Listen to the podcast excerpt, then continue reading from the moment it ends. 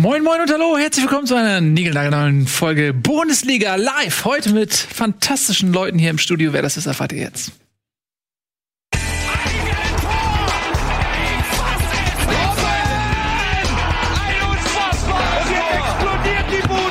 Kritisiert mir denn nicht zu viel. Das ist ein guter Mann. Schön, die Damen, die Herren, freut mich sehr, dass ihr wieder dabei seid. Heute 17.30 Uhr, leicht äh, verzögerte Anstoßzeit. Das lag daran, dass vereinzelt die Gästefans noch nicht im Stadion waren, aufgrund von Verkehrskontrollen. Äh, heute bei uns im Studio, meine Damen und Herren, Tobias Escher, ähm, der allerdings sitzt quasi zwei Meter hinter, der, hinter diesem Molton, weil ähm, du wolltest einfach auch mal was anderes. Du brauchtest mal eine Veränderung. Du hast doch was. Hallo, hallo. Hallo, hallo. Ich höre dich nicht. Hallo, hallo, hallo, hallo. Achso, okay, du bist ja schon. Nein, war ein Scherz. Rein Spaß, natürlich. Höre ich dich. Guten Tag. Sehr schön. Äh, Elvis, Außerdem- Elvis Presley hat angerufen, will sein Mikrofon zurück. Keine Scherz. Das ist ein sexy, das ist ein guter, gutes Klangmikrofon. ja, war einfach nur, einfach nur ein kleiner Spruch zur Auflockerung, ne? Im Hintergrund stehen meine ganzen Schuhe.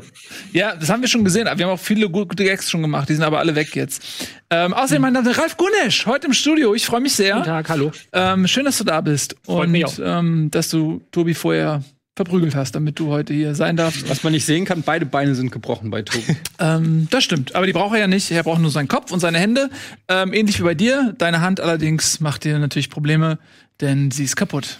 ja, ich spüre auch, Ja. den, die Finger sind noch betäubt, deshalb Mhm. weiß ich manchmal gar nicht, was die machen. Mhm, meine sind nicht betäubt.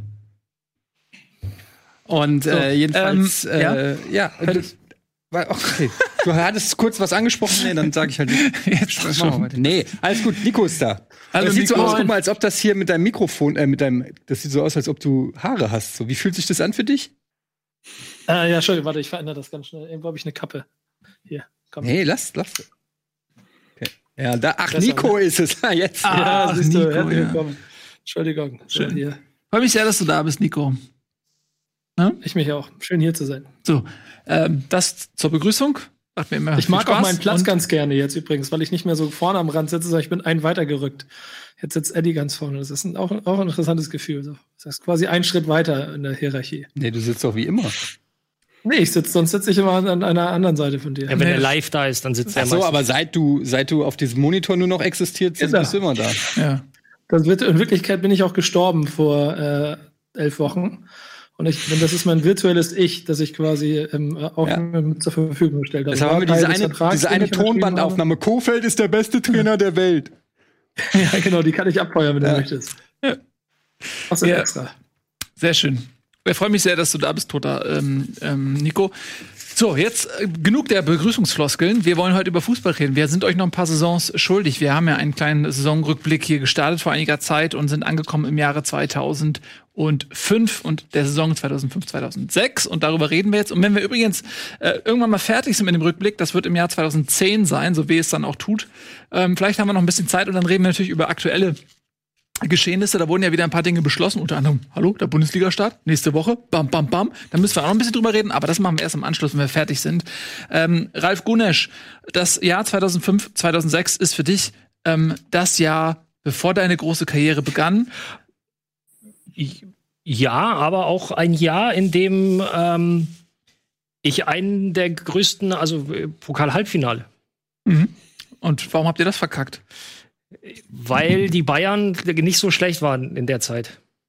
Und ähm, es war tatsächlich. Derzeit. Genau.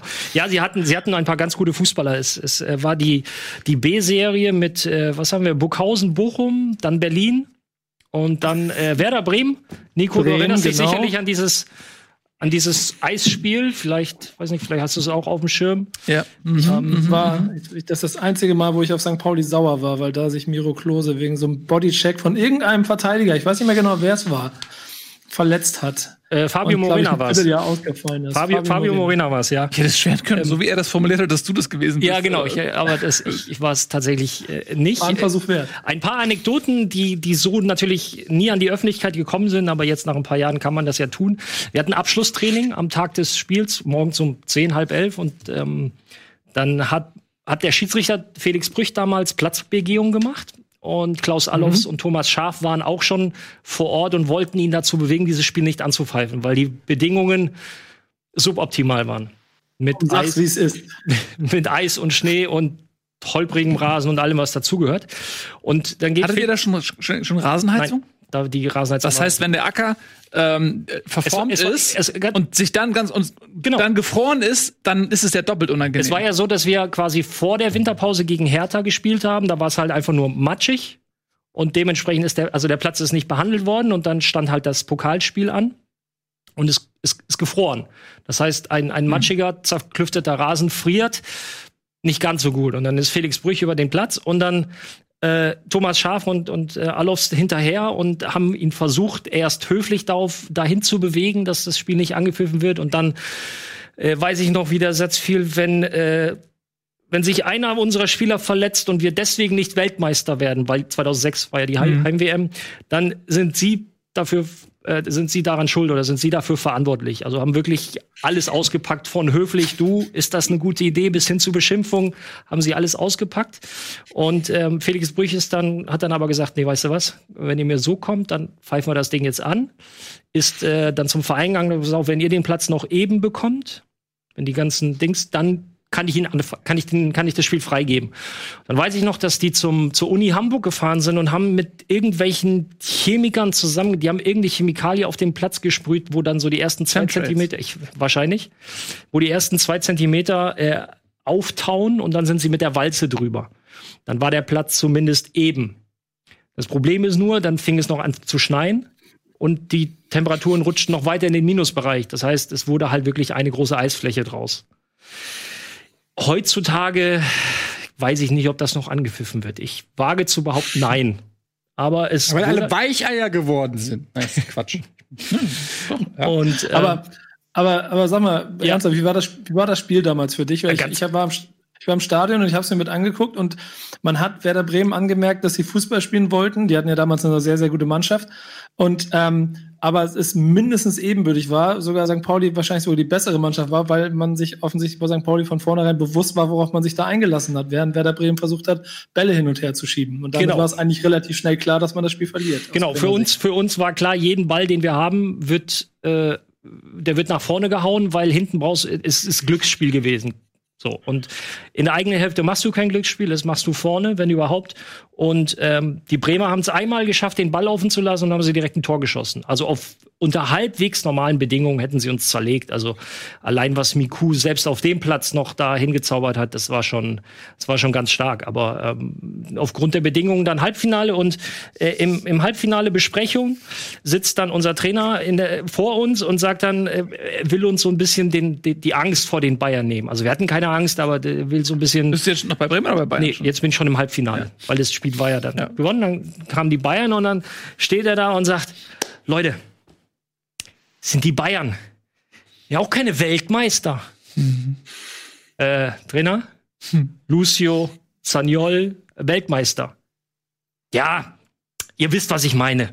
Es Er hat halt vers er wollte uns so ein bisschen äh, den großen Namen Bayern nehmen, hat's dann in dem Moment- war das dann, ne? Nee, nee, das Ja. war Andreas Bergmann. Ach, okay, Stani ist dann später erst Ja. gekommen. Aber nee, da war dann Schluss. Also dafür waren die Bayern äh, dann zu gut. Waren war ganz gute Fußballer dabei. Aber wir reden ja über Bundesliga und da äh, Hast du das T-Shirt noch aus der Runde, eigentlich dieses Pokal-T-Shirt? ja, Das ist ein geiles T-Shirt, das fand ich damals sehr, sehr geil. ja. Und Aber nur am Rande. Entschuldige. hast du was mit dem Song damals zu tun gehabt? Nee, Von, von Benny und, und Marcel? nee, da noch nicht. Ja. Ähm, und in der Liga waren die Bayern ja auch nicht so schlecht. Ähm, schöne Überleitung. Sie sind Ja. mit fünf Punkten Vorsprung vor eben jenen Bremern, den ihr, die ihr es im Pokal geschmissen habt, Meister geworden. Äh, und auch Pokalsieger äh, in diesem Jahr. Das zweite Double in Folge. Ähm, ja, und ähm, dein Bundesliga-Debüt musste dann noch ein Jahr auf sich warten lassen, aber du durftest ja im Pokal schon mal so ein bisschen ähm, reinschnuppern, was dich da dann erwartet, auch an äh, hochklassigen Gegenspielern. Ähm, ja, ansonsten Bremen Vizemeister. Das war eine Zeit, da war Bremen tatsächlich häufiger mal Vizemeister noch so in der Zeit, ne? Ähm, Schöne Zeiten. Und da Ähm, war es aber auch immer noch ein harter Kampf, weil der HSV ja auch in den Jahren, also das, da gehst du so ein bisschen drüber, es geht jetzt ja eigentlich auch noch mit Da ich- aber das waren, ja. das waren ja die Jahre, wo es wirklich sehr, sehr spannend war und wo sich bestimmt auch noch wieder eine neue Rivalität gefunden hat, weil beide Mannschaften auf allerhöchstem Niveau in der Bundesliga gespielt haben. Ganz genau, da wollte ich drauf hinaus, auch wenn das ein bisschen weh tut. Ähm, das war so ein bisschen der Aufgalopp der Rivalität und ähm, eigentlich ist alles verloren worden ähm, aus Sicht der Hamburger, was man verlieren kann, was von Bedeutung ist. Auch im Jahr 2005, 2006 war das bereits so.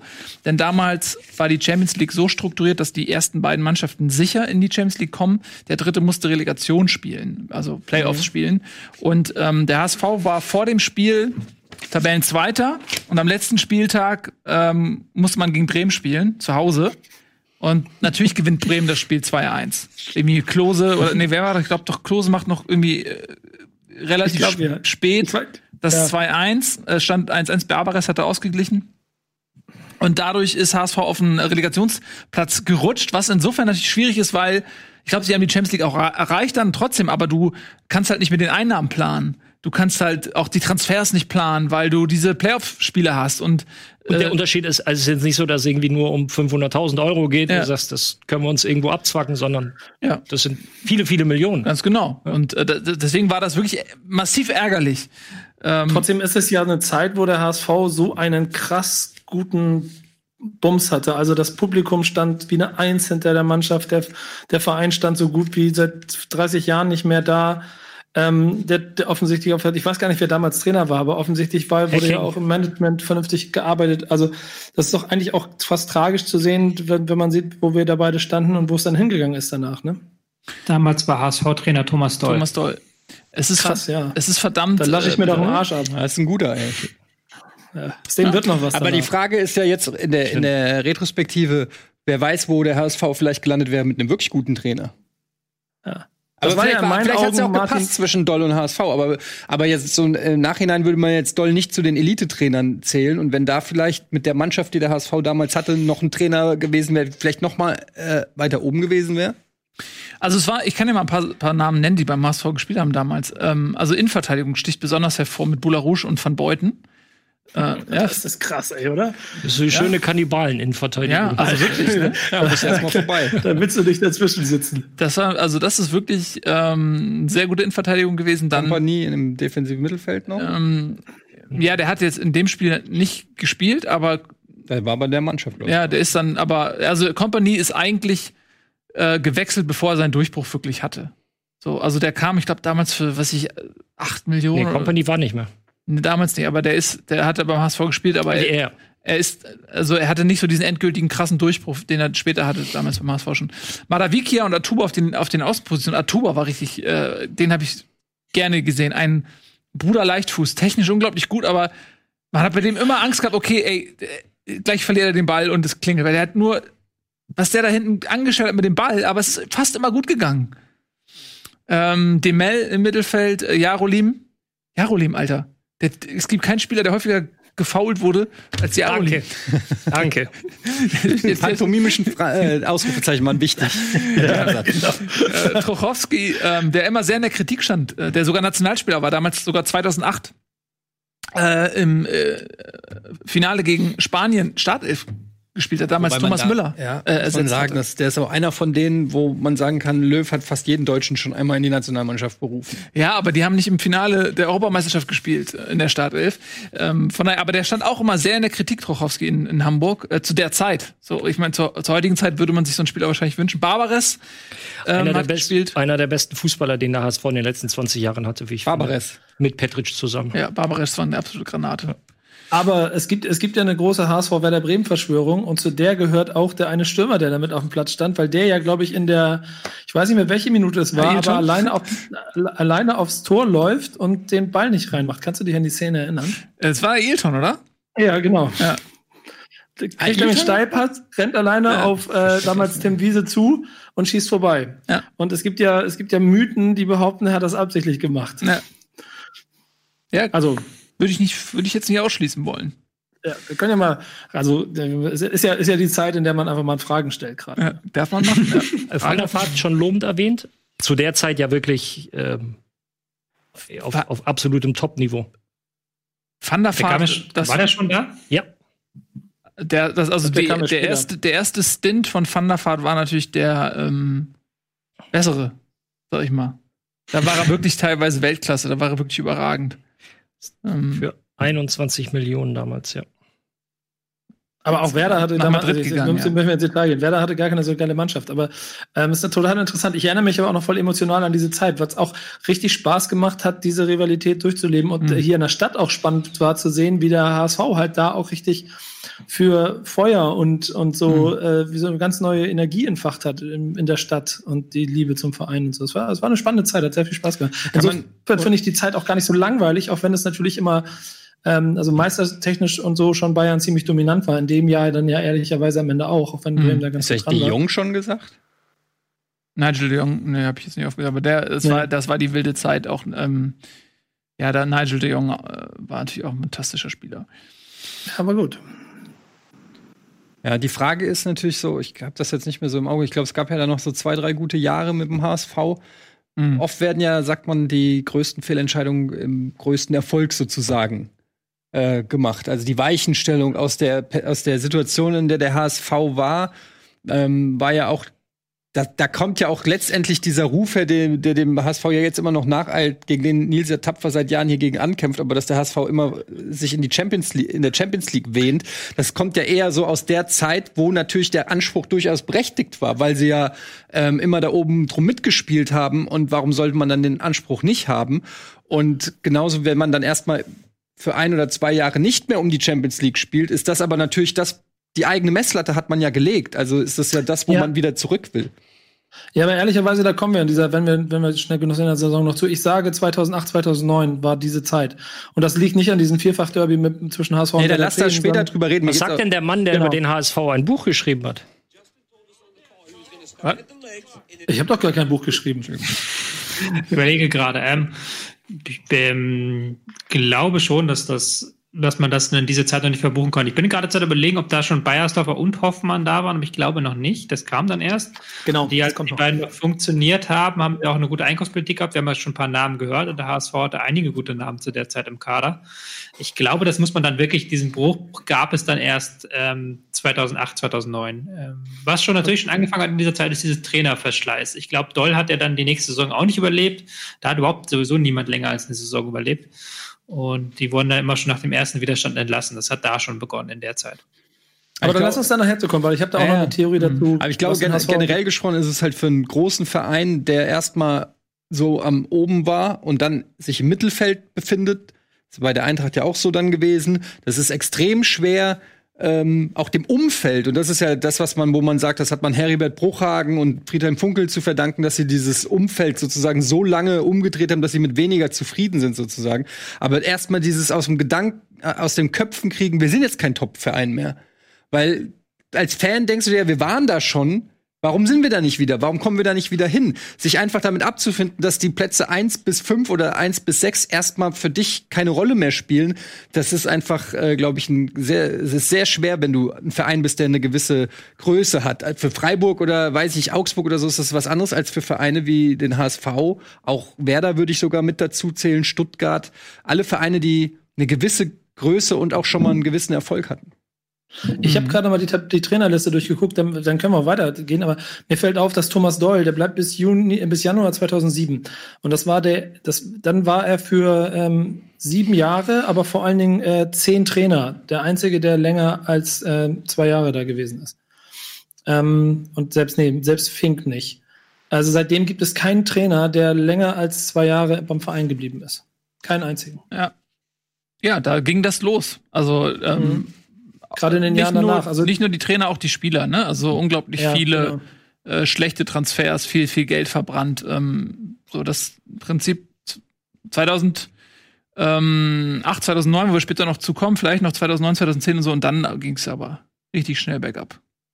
das ist aber die beste Saison des HSV, glaube ich, ne? Jetzt 2005, 2006? Ja, ich glaube, es Ja, ist die als beste Dritter? Ja, HSV-Saison. als Dritter, ja. Also, ich, Ja. also eigentlich hätten sie ja Zweiter sein müssen, aber ja, Ailton Danke, Herr Ailton. hat eingegriffen. Genau, ähm, ja, also der Niedergang des HSV, der ist ja äh, ist ein bisschen ähm, eine längere Periode als die der Saison 2005, 2006. Lass uns noch kurz drüber sprechen, was da noch so passiert ist. Ähm, Nuri Sahin wird der jüngste ähm, Torschütze der Bundesliga-Geschichte und auch der jüngste Spieler der Bundesliga-Geschichte. Also der Nuri Schein, der auch heute noch unterwegs ist. Mhm. Ganz genau, muss ich mal reinziehen, ne? Der ist schon echt lang unterwegs. Aber auch Juri Schein. Nicht, also so ein bisschen auf den Spuren von Claudio Pizarro. Nicht ganz so. ja, nicht ganz so. Weil Pizarro war da ja schon rein. 28. Ja, ja tatsächlich, ja. Aber Nuri Schein damals war wirklich ähm, Sensation ist vielleicht ein bisschen zu, zu hoch gegriffen, aber äh, ein großes Versprechen, sagen wir mal so, wurde dann auch, ähm, bevor er nach Madrid gewechselt ist, zum besten Spieler der Bundesliga, glaube ich, sogar gewählt. Ähm, und wie das oft so ist, wenn Spieler Dortmund verlassen, dann klappt es woanders nicht ganz so gut. Und das war bei Shahin auch so.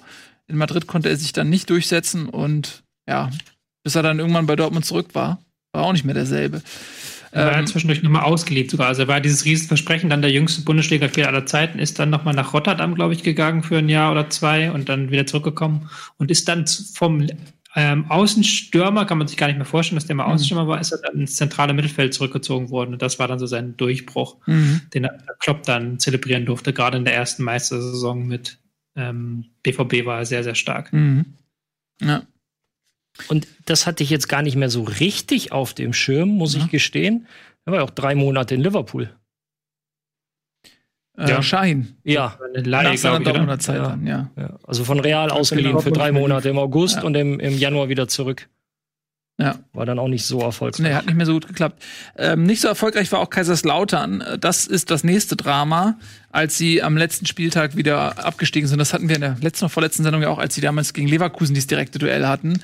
In der Saison hatten sie das direkte Duell gegen Wolfsburg und es fehlte ein Tor, äh, um den Abstieg zu verhindern. Ähm, hat am Ende 2-2 gestanden und dadurch ist Wolfsburg in der Liga geblieben und La- Lautern ist mit einem Punkt weniger abgestiegen. Ähm, Das ist halt mal so richtig ein Herzschlagfinale. Ja. So, wer jetzt wer verliert, ist raus. Ja.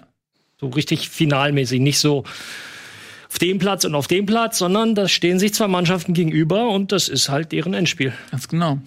Ist denn Lautern dann noch mal gekommen? Nee, ne? Die war 2010. später nochmal. Doch, okay. Doch, doch, später waren die nochmal in der Bundesliga damit unter Kurz. Ja. Dann Ah, ja, stimmt. Kurz, ja. 2-9, 2-10. Aber nur kurz dann. Dü, Genau. Ähm, ja, Oh, Hans ich sehe Meyer. gerade, der Ausgleich von Lautern damals in der 86. Mhm. Oh. Und dann gab es noch mal vier, fünf Minuten Anrennen, aber es hat nicht gereicht.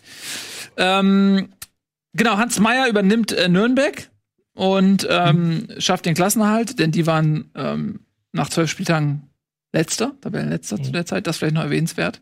Und am Ende Achter, das war schon eine ordentliche Leistung. Guter Und Run. sollte sie auch kurze Zeit später zum Pokalsieg führen, dem letzten großen Aufbäumen des ersten FC Nürnbergs. Mhm.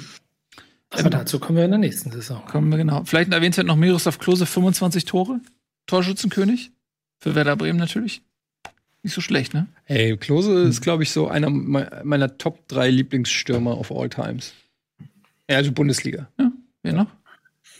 Chapuisat, Hm? Toni, Oder Toni? Geboa. Toni Bohr? Würde ich jetzt mal so sagen. Aber äh, war auf jeden Fall, Miro Klose fand ich immer geil. Egal bei welchem Verein gespielt hat. Also ähm, habe ich äh, gegen Werder Bremen habe ich ja sowieso nicht.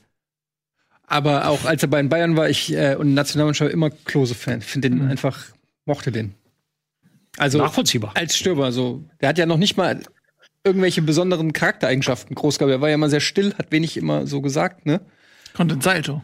Hm? Konnte Salto, aber ich finde, der war so ein geiler Stürmer, der war so äh, variabel, aber mannschaftsdienlich, trotzdem eiskalt vom Tor. Und seine schönen Flugkopfbälle, wenn er so wirklich senkrecht wie so eine Matratze im, im, im, in, wie sagt man so, nicht wie, ihr wisst, was ich meine. In der Luft lag. In der Luft. Die, die Kopfballtechnik, das war schon, das hatte schon wieder Kalle Riedle-Niveau. So, ein- so ein Mhm. bisschen Alleinstellungsmerkmal. Das war schon sehr herausragend. Ja, er hat aber auch nur Tore im Strafraum gemacht. Ich Ja, weiß nicht, stimmt, ob, ob? Miroslav Klose jemals ein Tor von außerhalb des Strafraums erzielt hat. Warum auch, hat er sich gedacht. Nee, er konnte, konnte auch nicht gut schießen. Sagen wir mal ehrlich, Miroslav Klose hatte keinen guten Fernschuss. Hat er einfach nicht. Nee. Hat er nicht. Google. Hat ihn trotzdem zum Weltmeister gemacht. Insofern. Nein, ich sage, nee, um Gottes Willen, Klose ist ein fantastischer Stürmer. Sehr spezialisiert auf den Strafraum. Das ist alles, was ich sage. Ja, das stimmt. Ja. Ähm, das ist übrigens eine Sache, die Bremen dem HSV voraus hatte. Mit, mit Ab, äh, Ausnahme von Barbares ähm, hatte Hamburg eigentlich nie wirklich einen Stürmer, der Torschützenkönig werden konnte. So, Olic, Schwammer. Penzer? Ja, das, äh, come on. Okay, war, war ein Scherz, ne? Genau. Also, das ist tatsächlich so. Also, Bremen hat immer unglaublich gute Offensivspieler gehabt. Sowohl ähm, Regisseure als auch Torjäger. Das äh, hat der HSV nie so wirklich. Okay, wollen wir ein Jahr weiter galoppieren oder gibt's noch was Nee. Besonderes? Machen wir weiter hier. Die Chose. Die Shows machen wir mal weiter. Kommen wir zum Jahr 2006, 2007. Das ist ein tolle außergewöhnliches. Jahr. Immer wenn die Bayern schwächeln, wird's interessant da vorne, oder? Ja, es war das war ein Jahr, wo wir einen, äh, einen Mehrkampf hatten um die Meisterschale. Ich weiß, dass äh, die Bayern relativ von Anfang an geschwächelt haben. Das ist ja auch, die haben auch mitten in der Saison dann Magath entlassen, glaube ich sogar, was aber eher mit der Champions League zu tun hatte, wo er mal wieder irgendwie relativ früh ausgeschieden ist. Mhm. Und dann haben sie aber in der Liga haben sie relativ, waren sie weit abgeschlagen und da war dann Bremen erst lange Erster. Ähm, haben sind dann in der Rückrunde eingebrochen, das weiß ich noch, dann kam Schalke und Schalke war dann bis zum vorletzten Stopp. Spieltag eigentlich auch Und da machen wir kurz Pause. Und bevor du Ja. erzählst, was passiert ist, warum Schalke 04 im Jahre 2007 nicht Meister wurde, machen wir eine klitzekleine Unterbrechung, einen kleinen Minispot und dann sind wir wieder da.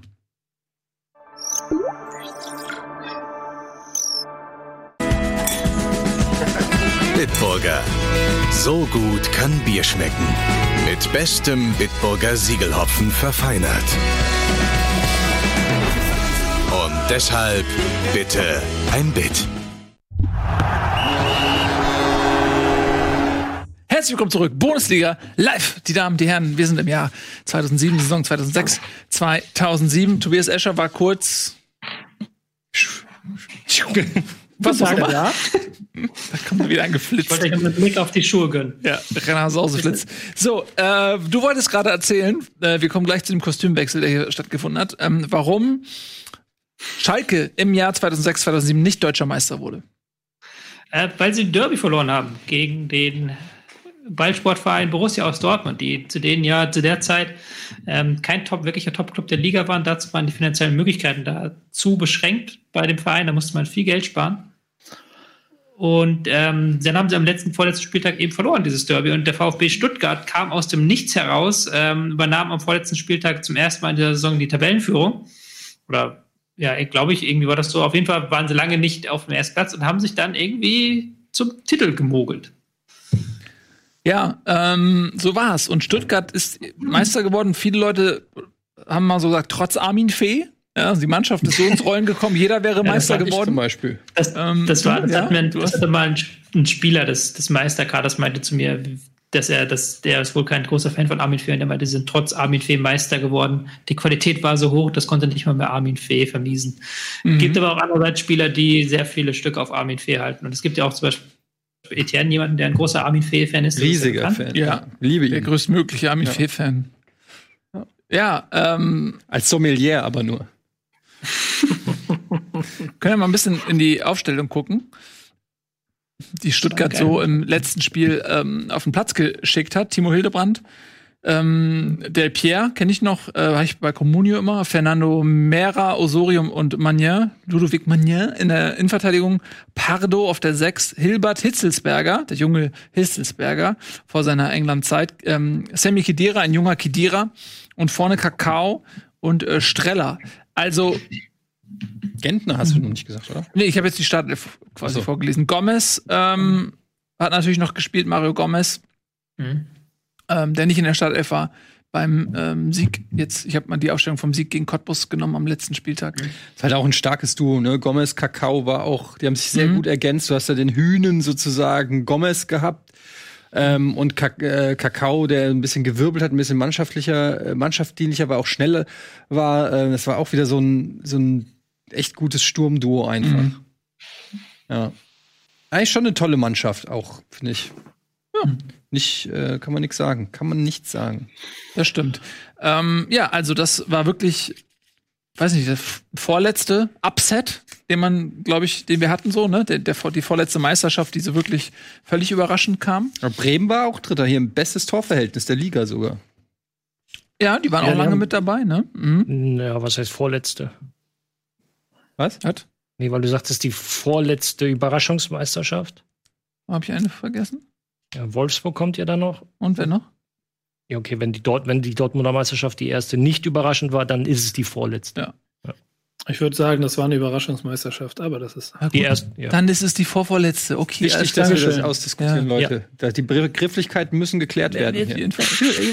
Ja, komm, Ist ja auch wichtig, wie er es definiert. halt die Ja, Hand nee, ruhig, ich Eddie, halt die Hand ruhig. halt die Hand ruhig. Mach Okay, mal, mach mal den also, Monitor aus. ähm, neben, neben dem, was da vorne passiert ist, also ähm, Stuttgart erster Schalke eben. Du hast das, ich finde, Tobi, du hast das, ähm, hättest es noch ein bisschen Dra Dramatik dahinter noch ein bisschen rausarbeiten können, dass Schalke 50 Jahre ohne Titel ähm, quasi als Tabellenführer, war, waren sie, glaube ich, sogar Tabellenführer, irgendwie gegen, ins Derby gegen Dortmund geht und Dortmund ihnen die Meisterschaft klaut. Kurz vor Schluss, Ja. kurz vor dem Ziel. Also, das ist, das ist, glaube ich, eine Sache, von der Schalke-Fans sich lange nicht erholt haben. Das war ja auch nicht so, dass, äh, wie man das sich das heute vorstellt, die Kräfteverhältnisse, sondern das war da relativ klar geklärt. Und äh, Borussia Dortmund unter Thomas Doll in der Saison, das war eine ganz ruckelige Saison und Thomas Doll ist ja danach der Saison auch entlassen worden, obwohl er es ins Pokalfinale geschafft hat. Und in dem Spiel haben sie es dann irgendwie hinbekommen. Zweimal kurz vor der Pause so Schläge. Da waren auch Spieler wie Alexander Frei und Ebi Smolarek waren dann im Sturm. Wenn man sich die Mannschaft anguckt, die ist ja gar nicht mehr wiederzuerkennen von dem, was sie später Ja. gemacht hat.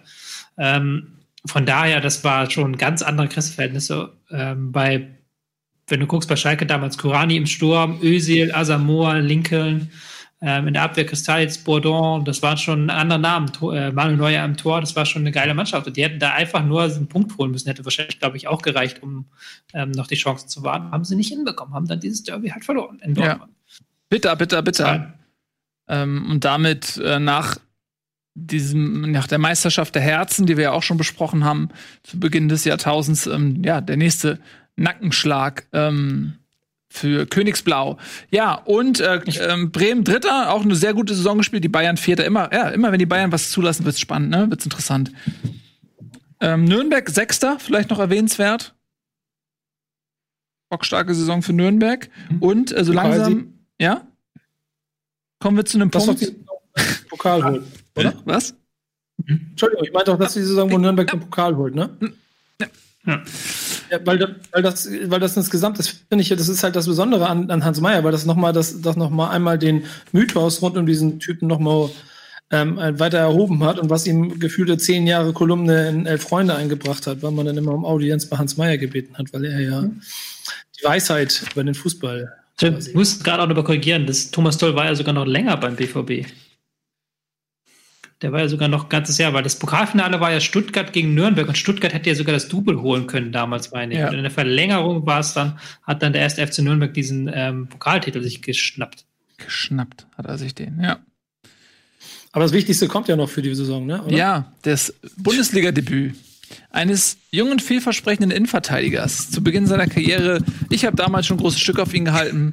Äh, Ralf Gunesch, Ich habe es schon immer gesehen. Wie frech du lügst. Aber das freut mich trotzdem, dass du dich heute hinstellst und sagst, du hast damals das Talent erkannt. natürlich. Und nachdem wir ich letzte Woche im Thumbnail äh, im, im, im Lautern-Trikot zu sehen war, Ja. musste ich jetzt heute mal gegenhalten und, und das nochmal gerade rücken. Ähm, es ist nicht das äh, Trikot aus dem Debüt, weil da hatten wir rot-weiß, aber das ist mein Lieblingstrikot, weil es mir einfach immer noch gefällt tatsächlich.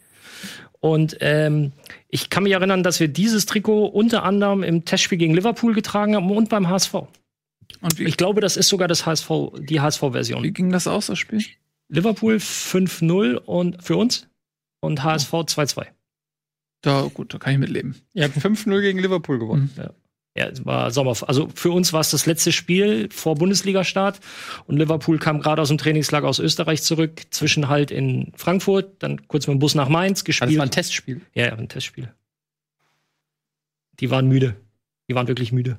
Aber ähm, es gibt, es gibt zwei Kampffotos von mir und Steven Gerrard. Das ist, äh, steht irgendwo auf Platz drei oder vier von äh, Sachen, die man in der Karriere erreicht hat. Sagt dann auch relativ viel über die Qualität der Karriere aus, aber ähm, es war tatsächlich ein schönes, schönes Erlebnis.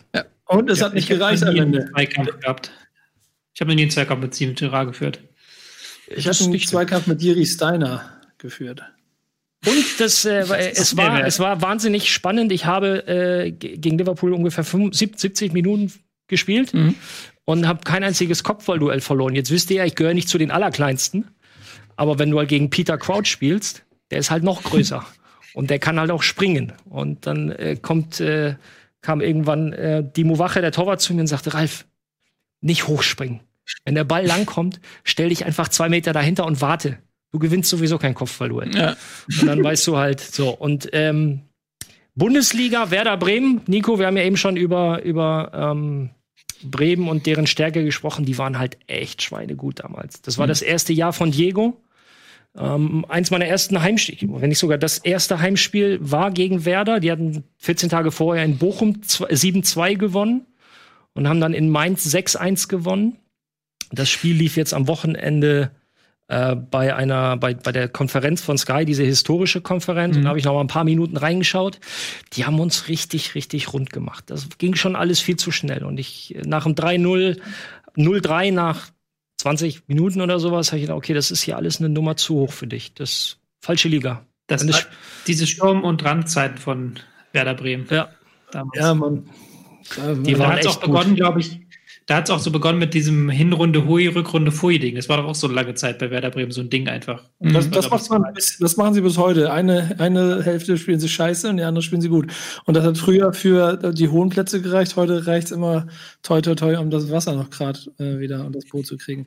Aber ich kann mich auch sehr gut an diese Zeiten erinnern, weil es einfach Spaß gemacht hat, den zuzugucken. Und äh, ganz ehrlich, ich, ich, ich, hätte, ich hätte gerne das mal erlebt, wie das im Stadion gewesen sein muss, wenn man auf dem Platz gestanden hat, mit dem jetzt mal losgelesen davon, dass die dich da vielleicht schwindelig spielen. Aber die Tatsache, denen da ganz in der Nähe dabei zu sein, überhaupt in der Zeit, ist muss schon stark gewesen.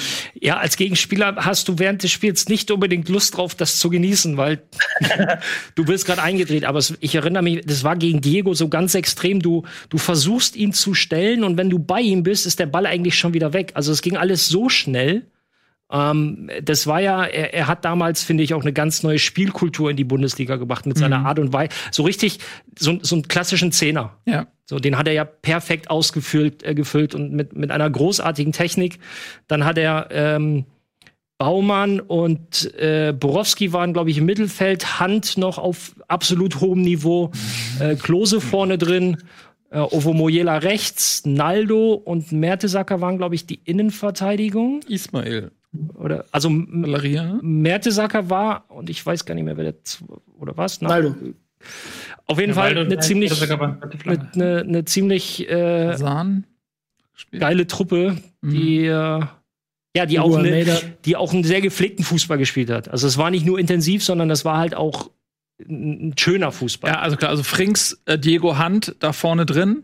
Ähm, das sind natürlich auch ja, fußballerisch starke äh, Spieler. Und vorne, wenn du noch einen Klose hast, ähm, Rosenberg auch nicht zu vergessen, der auch nicht so schlecht war. Aber Rosenberg genauso wie Hand äh, einfach oft, also durch, durch ihre spätere Form vielleicht etwas verkannt, aber damals absolutes Top-Niveau gehabt. Mhm.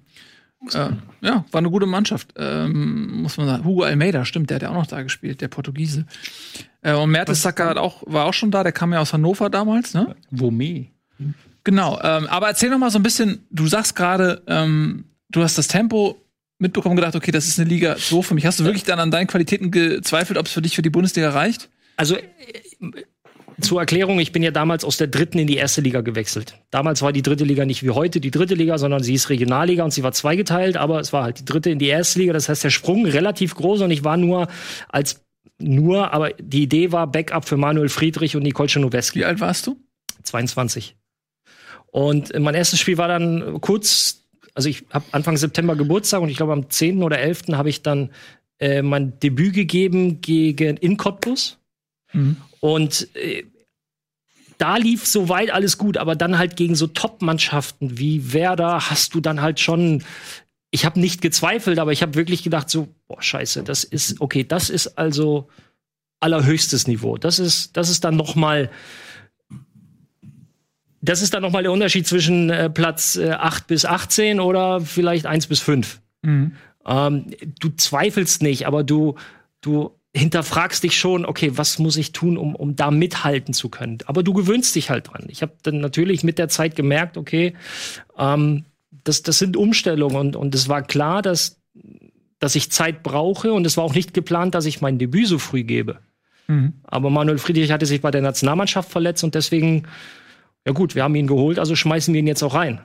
So, und dann Wir haben hier, ich habe jetzt hier mal die Kickernoten aufgeschlagen. Das starkes Debüt mit 3,5 gegen Energie Cottbus, dann eine 3,0 gegen Hertha BSC, ja, 3,5 gegen Aachen, dann hast du ein paar Spiele am Stück gemacht gegen Werder, äh, 4,5 gegen Leverkusen eine 4,5, dann gegen Wolfsburg eine 5,0 und gegen Schalke eine 5,0 Was war da los? da Schlecht gerade drauf? große Fans bei dem, beim Kicker anscheinend. Private Probleme? Was war in deinem Kopf? Zwei Spiele mit einer Note 5 geht nicht. Auf höchstem Niveau. Muss man drüber reden. Los? muss man. Aber dann das Comeback zum Ende der Saison nochmal eine Note 3,0 gegen den HSV beim 2 zu 2. Ja, HSV war tatsächlich. Äh, in der Rückrunde habe ich nur das eine Spiel gemacht. Ich hatte mich in der Winterpause verletzt, Patellasehne entzündet. Da war ich vier Wochen ungefähr raus. Ähm, Trainingslager nicht dabei, im Prinzip die ganze Rückrundenvorbereitung und das ist immer scheiße. Es hat dann gebraucht und dann äh, hat sich, ich glaube, Noweski verletzt und dann war das vor dem HSV-Spiel, ja, Ralf, du spielst. Und das Spiel war dann eigentlich ganz ordentlich. Das war dann auch so, dass, dass ähm, nach dem Auslaufen kam, kam Jürgen Klopp dann zu mir und äh, sagte, du lass uns mal sprechen. Und dann hat er auch, ja, ich weiß, du warst verletzt, bla bla, aber jetzt das Spiel, ähm, was du da geliefert hast. Mich hat's überrascht, dass du so gut gespielt hast, hat er gesagt. Also das, ähm, ja, und dann ja, ist dann halt so weitergelaufen. Und am Ende, ich glaube, du hast es eben gesagt, hat's dann halt für, insgesamt für Mainz leider nicht gereicht, weil wir Ja. halt ähm, in, der, in der Hinrunde zu wenig Punkte geholt haben und ja, trotz allem, also ich habe unheimlich viel in diesem Jahr auch gelernt. Also ich persönlich habe unheimlich viel gelernt. Ähm, ich bin auch froh über die Erfahrung. Ich bin unheimlich froh darüber, unter Jürgen Klopp gearbeitet zu haben. Ähm, habe mir auch ganz viel von ihm mitgenommen. Ähm, wenn wir jetzt noch drin geblieben wären, das wäre, glaube ich, so der, der Optimalfall gewesen, aber war leider nicht der Fall. Wie ist dann die Umstellung, wenn du dann wieder von der ersten in die zweite Liga kommst? Ist es dann voll langweilig und langsam? Nee, nee, gar nicht. Ich bin ja dann, äh, du greifst dem ja jetzt ein bisschen vor, ich bin dann ähm, nicht mit in die zweite Liga gegangen, weil St. Pauli ist parallel aufgestiegen von der dritten in die zweite Liga. Hast du dich schön vom Acker gemacht. Ich habe mich nicht vom Acker gemacht, es war so. ähm, Du hast dich vom Acker gemacht. ja, genau. Stani wollte mich, wollte mich äh, unbedingt zurückholen oder zurückhaben hier in, in Hamburg, hat ähm, sehr, sehr intensiv drum gebuhlt, äh, dass, ich, dass ich zurückkomme. Und bei Mainz hat man dann in dem, im Winter oder im Laufe der Rückrunde kam Nevin Subotic. Mit 16 oder 17 Jahren kam er dazu, ähm, hatte bis dahin noch in keiner Vereinsmannschaft gespielt, sondern nur in, in ja, ja, der hat in der USA auf dem College gespielt. Ah, okay. Also damals gab's ja, die, die Ja. haben ja auch gar nicht diese, ich weiß nicht, wie es mittlerweile ist, ob sie auch Vereinsstrukturen haben, aber zu dem Zeitpunkt gab's das noch nicht und er hatte nur eine College-Ausbildung und hat das erste Mal in einem Verein gespielt. Aber du hast da einfach schon gesehen, dass er ein unfassbares Talent hat. Also es war schon so früh zu erkennen, der war schon physisch auf einem Niveau wie sonst 25-Jährige. Und ähm, alles andere, das, was noch gefehlt hat mit 17, da wusstest du, lass den ein halbes, ein Dreivierteljahr auf Top, also auf Profiniveau mittrainieren, dann hat er das. Und er hat, ist ja dann auch, würde ich sagen, ähm, ganz gut seinen Weg gegangen. Jetzt hast du ja auch schon mal mit mir beim Hallenfußball gespielt. Ja. Würdest du ähnliche Beobachtungen bei mir auch sehen? Also, äh, ähm, was ich ganz klar sagen muss, das mit dem physischen, ähm, da würde ich sagen, die Basis ist definitiv vorhanden. Jetzt gerade leider verletzt. Da müssen wir natürlich noch, genau, da müssen wir natürlich noch äh, schauen, dass wir ähm, quasi das dann auf, auf Profiniveau heben können, aber die Basis ist ganz klar vorhanden. Nee, dann red Und weiter. das Spielerische ist, ist auch so, dass ich sage, wollte nicht, und der muss gar nicht weiter, kannst ruhig jetzt Okay, zurück ist, ist, ist ähnlich, ähm, wenn, nicht, wenn, wenn, wir dir genügend Zeit geben, quasi auf Profiniveau mitzutrainieren, dann Nee, ist, ist ähm, jetzt auch gut. ja. Ist, kriegst So du 20 Jahre oder so. Ja. ja, ja, Wir darfst du irgendwann dann Saisons weitergekommen, Leute. Ja. Und deswegen Oh, sage ich jetzt noch Mann, kurz ein paar gute Fakten zur Saison 2006, 2007. Zuerst habe ich noch eine Geschichte hier. Die ähm, 44 Sekunden Pressekonferenz von Klaus Augenthaler, damals Coach bei den Wölfen. kurz vor, kurz vor Ende, ne? Also äh, relativ spät in der Saison war der Ja, nicht mal Trainer von. Leverkusen auch? auch. Mhm. Hier, hallo, ich, Ja, ja. ich stelle die Fragen, ich gebe die Antworten. Äh, wie war die Trainingswoche? Gut. Sind alle verletzt? Äh, sind alle fit? Nein. So, so in die Richtung war es doch, oder? Ja, irgendwie sowas, er war sehr genervt auf jeden Fall. Wolfsburg damals noch sehr stark am Underperformen. Das änderte sich dann erst im Jahr danach, als sie dann einen Trainer namens Felix Magath geholt haben. Der Felix. Ja. Der hat sie denn in der Saison 2007, 2008 direkt auf Platz 5 und damit in den europäischen Wettbewerb geführt. Das sollte noch nicht das Ende der Fahnenstange sein in der Beziehung zwischen Felix Magath und dem VfL Wolfsburg. Erstmal allerdings musste er die Bayern noch vorbeiziehen lassen. Die sind in dem Jahr nämlich Meister geworden, relativ deutlich zehn Punkte vor. Da sind sie wieder, Vize Bremen. Ähm, und ja, Luca Toni ähm, und Ribery und Klose waren die Verpflichtungen der Bayern vor der Saison unter anderem. Also die Offensive ist mal richtig angegangen worden. Ich weiß noch genau, äh, als Ribery in die Liga kam, also gerade im Zusammenhang mit, mit Luca Toni, Klose war ja schon bekannt, der hat sich auch bei den Bayern recht schwer getan.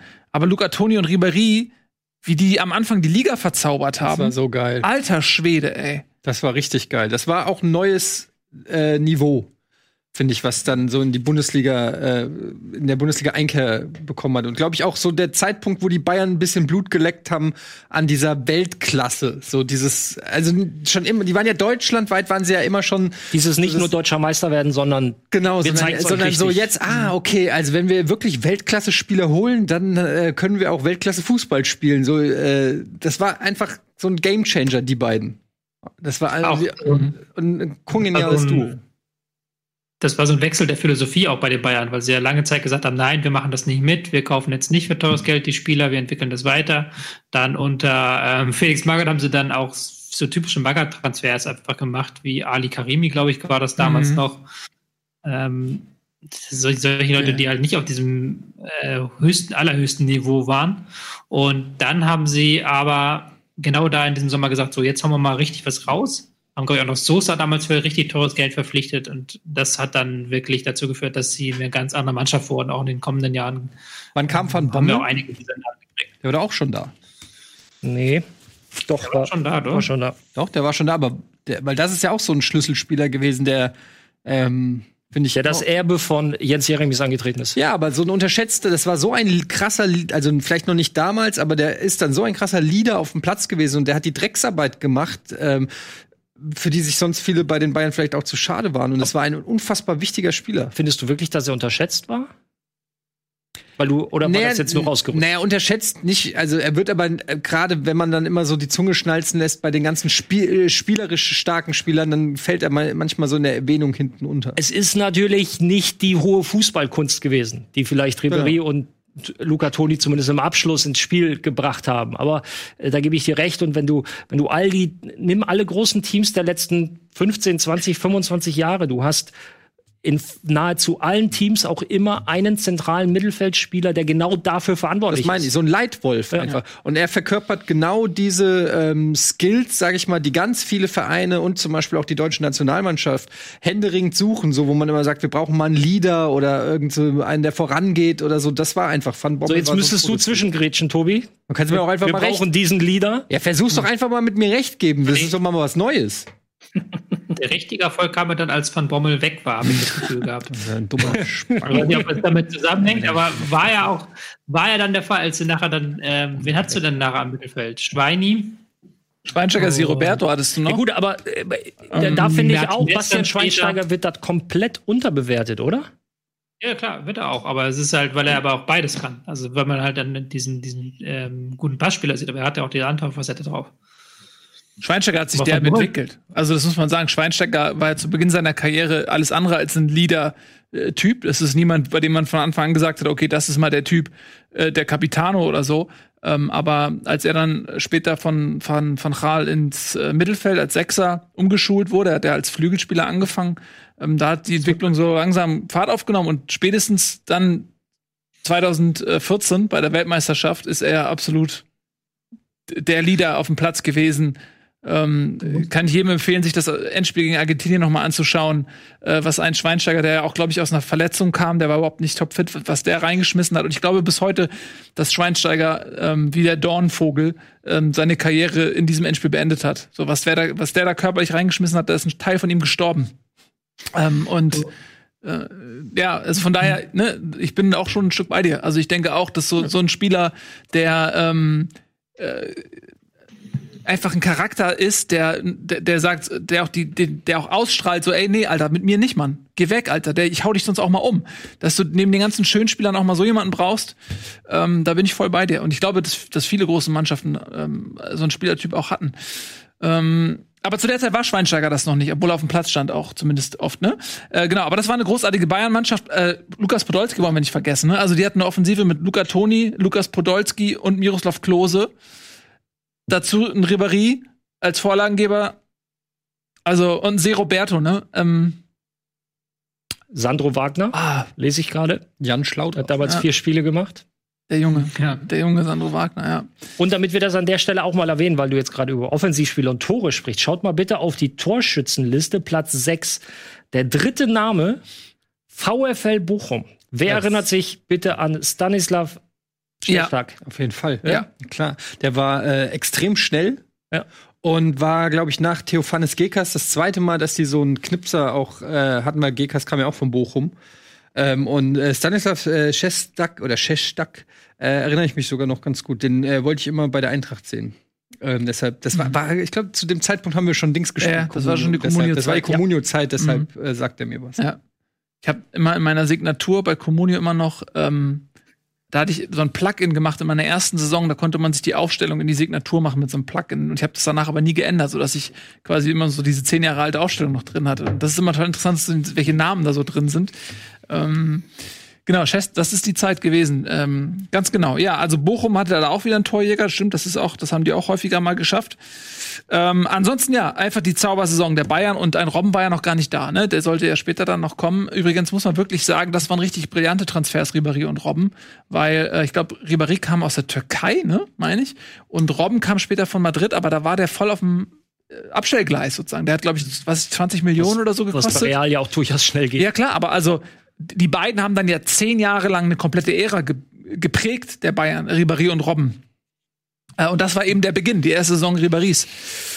Hier kommt gerade der Einwand, er kam aus Marseille, nicht aus der Türkei. Ah, ist ja fast die Türkei. Entschuldigen Sie bitte. Was ist, warum ist das jetzt? Warum? Ho, ho, ho. Warum? Da, lache ich mir da doch den unterstellst du, dass Türkei ein, ein, ein Schimpfwort ist. Ja. Dann lache ich mir doch den Arsch ab, ne? Da lache ich den Arsch ab. So. So, lache ich mir den Arsch ab. ähm, okay, also. Irgendwas erwähnenswertes, Nürnberg, ja, Nürnberg abgestiegen ähm, als amtierender Pokalsieger, ne? Äh, Hansa Rostock und Duisburg ebenfalls runtergegangen. Ich glaube, Rostock kam auch nicht mehr wieder danach, ne? Nein, Wir haben es gerade versucht aufzulegen, Nico und ich, das Erwähnenswerte. Thomas Doll mit seiner Pressekonferenz bei Ach, die, Borussia Dortmund. ja, okay, da lache ich mir doch den Ich Arsch hab's ab. jetzt schon dreimal gemacht. Ja, Ja, aber mehr kann man nicht dazu sagen. Warum hat er denn das gesagt? Weil er in einer verzweifelten Situation auf der Trainerbank von Borussia Dortmund saß und sich aufgrund der Tabellenkonstellation offensichtlich einer gewissen Kritik, vielleicht auch seiner fehlenden Qualität auf der Trainerposition äh, äh, entgegengesetzt sah und dann äh, sich auf seine Art und Weise dieser Kritik erwehren wollte in einer ebenso legendären Pressekonferenz. Wir haben übrigens eine andere legendäre Pressekonferenz in der letzten, äh, in der letzten Bundesliga-Saison übergangen. Die 44 Sekunden von Klaus Augenthaler, der die Nee. Frage selber gestellt und selber beantwortet haben wir hat. nicht nee, übergangen. haben wir nicht, da hast einfach- Ach so, schön, dann habe ich, das, hab ich das nur halb. Ich habe hier manchmal Tonaussetzer. Ich hab, da verstehe das manchmal nicht. Ja. Entschuldige. Dann ziehe ich das zurück. Ähm, aber hier fand ich es total lustig, weil es die Verzweiflung von einem Trainer gezeigt hat, der sich in einer Pressekonferenz selbst. Aber Dortmund Ähm, war doch zu dem Zeitpunkt auch gar nicht so gut, oder? Nee. Also ich meine, Nee, da, aber, da, aber trotzdem hinter den, hinter den Erwartungen.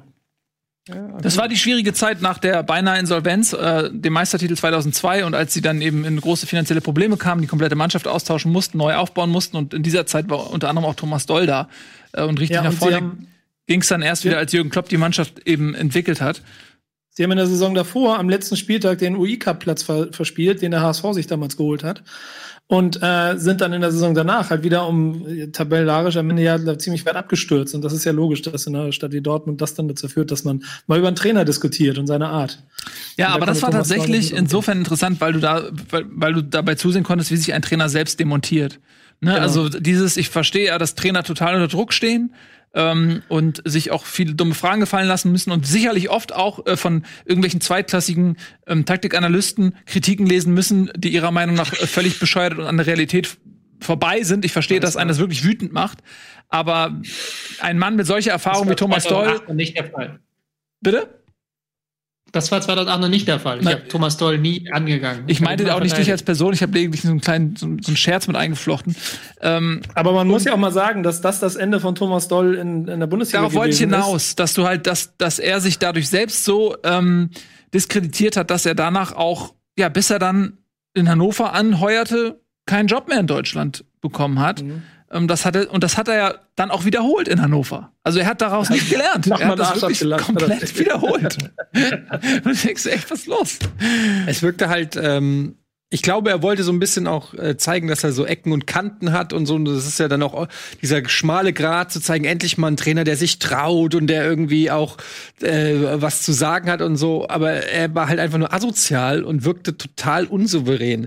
Und man dachte wirklich nur einfach, was ist das für ein Vollproll? Äh, den kannst du ja wirklich äh, nicht mehr ernst nehmen. Ähm, dabei finde ich im Nachhinein, also was heißt im Nachhinein, aber so, eigentlich wollte er sich ja vor die Mannschaft stellen. So, das ist ja eigentlich seine Intention gewesen, oder? Oder nicht? Ja, er hat auch um seinen eigenen Job irgendwie gebankt. Das irgendwie, was hat er noch gesagt? Wenn ihr mich loswerden wollt an die Journalisten, dann werde mich los und dann lache ich mir dann noch den Arsch ab und das ist alles bla bla bla und ging ja auch darum, dass er angezählt war zu der Zeit. Und er der Meinung war, er hätte nicht unbedingt angezählt werden dürfen. Also, das war halt dieses typische Doll, der stellt sich halb vor die Mannschaft, aber es geht auch, ging auch sehr stark wieder um ihn. Ja. Es war sehr viel ich wieder dabei. Ja, das. Ja. Thomas Doll. Er war, man muss sagen, er war auch ein Weltklasse-Spieler. Ne? Ein Spieler, der sich ein Ego aufbauen konnte in seiner Karriere. Er war ein guter Spieler. Als Spieler, absolut. Weltklasse-Spieler. Thomas Doll war ein guter Spieler. Bei der Eintracht nicht mehr. Ja, Er war nur verletzt. ja, aber davor, beim, zur Hamburger Zeit, und wo war Lazio Rom, oder wo hat er noch gespielt? Er war schon Genau. Lazio. Da war das gut. Ja. Ähm, gut, also verlassen wir doch mal diese äh, Saison 2008 äh, und gehen zu einer Saison, die also wo jetzt wo es langsam anfängt, keinen Spaß mehr zu machen. Das ist die beste Saison, kommt jetzt. Die allerbeste. Beste. 2008, 2009. Äh, VfL Wolfsburg wird sensationell deutscher Meister unter Felix Magath. 69 Punkte, zwei Punkte vor den Bayern. Und auch die Stuttgarter wieder mit einer starken Saison, nur äh, fünf Punkte hinter dem ähm, deutschen Meister. Und bevor wir zum Unausweichlichen kommen, äh, lass uns doch ein bisschen darüber reden, weil ähm, ich erinnere mich insbesondere an Grafitsch, Dzeko und Misimovic, die drei da vorne. Es scheint fast immer, es sind immer die Offensivspieler, die so eine Mannschaft prägen und in Erinnerung auch halten. Und dieses magische Dreieck, äh, also es war unglaublich, äh, was die abgerissen haben. Äh, Grafitsch mit 28 Toren, Torschützenkönig Edin Dzeko 26 Tore, Zweiter. Ich weiß gar nicht, wann es das zuletzt gegeben hat, dass zwei Spieler ähm, die Torjägerkrone unter sich ausmachen, die im selben Verein spielen. Aber das war wirklich offensiv überragend. Misimovic mit gefühlt 50 Assists. Ja. Der hatte ja immer mit seinen Steilpässen dahinter die Abwehr geschickt und Grafice war dann nicht einzuholen und Jaco hat dann noch die Flanken reingemacht. Also das war halt schon ein Trio da vorne. Das war eigentlich, wenn man so will, ein magisches Dreieck, ähm, die da in dieser Saison gewirbelt haben, besonders in der Rückrunde. Ja. Äh, und erinnert ihr euch noch an dieses fantastische Tor? Es ist bis heute, kriege ich Gänsehaut von Grafitsch gegen die Bayern, als er den mit der Hacke macht. So ein bisschen sinnbildlich Mann. für, Entschuldigung, äh, ein bisschen sinnbildlich für die ganze Saison der Wolfsburger, aber auch der Bayern, Ja. die keinen Spieltag irgendwie an der Tabellenspitze waren. Ja. Aber es ist auch so ein Ich bisschen. glaube, Le Wolfsburg war ja zur Hinrunde noch Siebter oder so, ne? Die war nicht so gut. Nicht? Das war halt so eine ganz komische Saison, weil die in der ersten Saisonhälfte waren ja die Hoffenheimer, die da vorne weggezogen sind, die ja auch ähm, die Bayern dahinter sich gelassen haben. Ähm, Au- Aufsteiger damals unter Ralf Rangnick mit auch mit diesem unglaublich offensiven Fußball dann gespielt, äh, unglaublich äh, Vorwärtstragen mit Ibisevic vorne drin. Ähm, wen hatten sie noch alles? Hätten wir auf die Sprünge. Ähm, Demba war noch dabei. Hoffenheim meinst du jetzt? Ja, bei Hoffenheim. Hoffenheim ist ja gerade. Gustavo, glaube ich, ne? Luis Obasi. Gustavo auf der 6, ja, Obasi. Das war eine richtig spannende Mannschaft damals. Ja. Ja, die sind dann Ja, wirklich Marvin wegmarschiert. Comper. Aber man hatte halt so Nee, Hoffenheim ist wegmarschiert. Und der hatte Ja, ich wirklich meine- gedacht, okay, die, sind, die, die werden jetzt Meister und die machen das mit den Bayern unter sich aus. Dann hat sich Ibisevic in der Mhm. äh, Winterpause dieses Kreuzband, glaube ich, gerissen, ist Ja. dann ausgefallen. Und ähm, die sind völlig eingebrochen und so heimlich aus dem Nichts. Also mit Wolfsburg hatte man auch gar nicht so richtig gerechnet in der Winterpause. Das weiß ich noch damals. Ja, weil sie Neunter waren mit 26 Punkten. Weil sie Neunter waren und weil sie auch keinen besonders geilen Fußball gespielt haben. Diese ganzen Tore haben sie erst in der Rückrunde geschossen. Die haben sie so richtig in den Lauf gespielt. Die haben Und in der Rückrunde 5-1 5-1 gegen Bayern war dann der Höhepunkt, wo dann, ähm, das weiß ich noch, das war, glaube ich, ähm, da hatte doch Magath sogar noch den Torwart ausgewechselt, um Hönes Ja. eins reinzudrücken. Ja. ja. Durfte André Ähm, Lenz auch noch mal, ja. Und, und sie, sie haben in der Rückserie 14 von 17 Spielen gewonnen. ähm, und sind damit Meister geworden und gewinnen, werden am letzten Spieltag am Ende auch souverän Meister mit einem 5 zu 1 über Werder Bremen. Das war, weiß ich auch noch ganz genau. Das war ein Schlachtfest, da konntest du nichts machen. Das war eine krasse Mannschaft, hat richtig Spaß, aber die haben sich so in einen Rausch gespielt.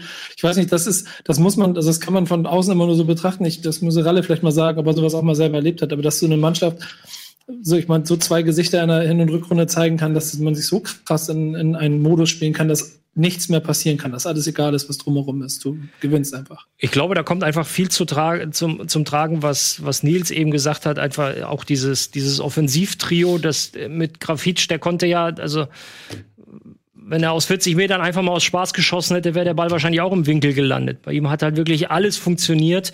Ja, Misimovic, ähm, wir haben eben über Diego gesprochen. Misimovic hat so ein bisschen bei Wolfsburg diese Rolle eingenommen, auch ein, ein über, wirklich ein überragender Fußballer. Der konnte mit der Kugel wirklich alles machen. Ähm, und dann entwickelt sich einfach so ein, so ein Lauf. Bei manchen, bei manchen Mannschaften hält er halt nur fünf Spieltage und bei Wolfsburg hat's halt die komplette Rückrunde rübergehalten. Und, und eigentlich musste Magath da gar nicht mehr viel machen, sondern das lief mehr oder weniger von alleine. Und das war auch das, das ähm, Gesamtkunstwerk diese Saison war einfach so geil, weil du hast dann, du hattest erst eben dieses Hoffenheim gegen Bayern-Ding, dieses Rangnick gegen Bayern-Ding, dann hattest du eine Phase, wo dann Hoffenheim abgestürzt ist in der Rückrunde und die Bayern auch nicht besonders gut waren. Da war dann plötzlich der HSV mal Erster. Dann hatte Hertha BSC plötzlich, hatte Meisterschaftschancen. Das war nebenbei auch noch die Geburt der Atzen, weiß ich damals noch, wie sie vor der ähm, im Berliner Olympiastadion saßen und dann, hey, was geht ab? Wir feiern die Meisterschaft Mhm. gesungen haben. Damals mit Tränen Lucien Favre. So, eigentlich die Ja, richtige. Zeit für die wiederzukommen jetzt für Hertha. Ja, erstmal jetzt Lehmann fragen, ob das okay ist. Ähm, so ein bisschen die, die, der, der Negativtrend bei Hoffenheim begann, begann ja schon in der Hinrunde. Ich habe jetzt gerade nochmal nachgeschaut, ich wusste nicht, ob es der 16. oder der 17. ist. Es war der 16. Spieltag, als man dann nämlich zu den Bayern gefahren ist und war total ähm, euphorisiert. Komm, jetzt hauen wir die Bayern auch noch weg. Und ähm, ja, 2-1 verloren und, und da war dann, äh, das war dann so ein bisschen, okay, jetzt haben sie uns mal gezeigt, dass dann noch höhere Früchte Das hängen. war, neun, das war dann Nachspielzeit, wo Luca Toni den Ball vorbei wackelt am Mhm. Torhüter. Und ähm, ja, und dann kam halt Wolfsburg und ist durchmarschiert. Ja.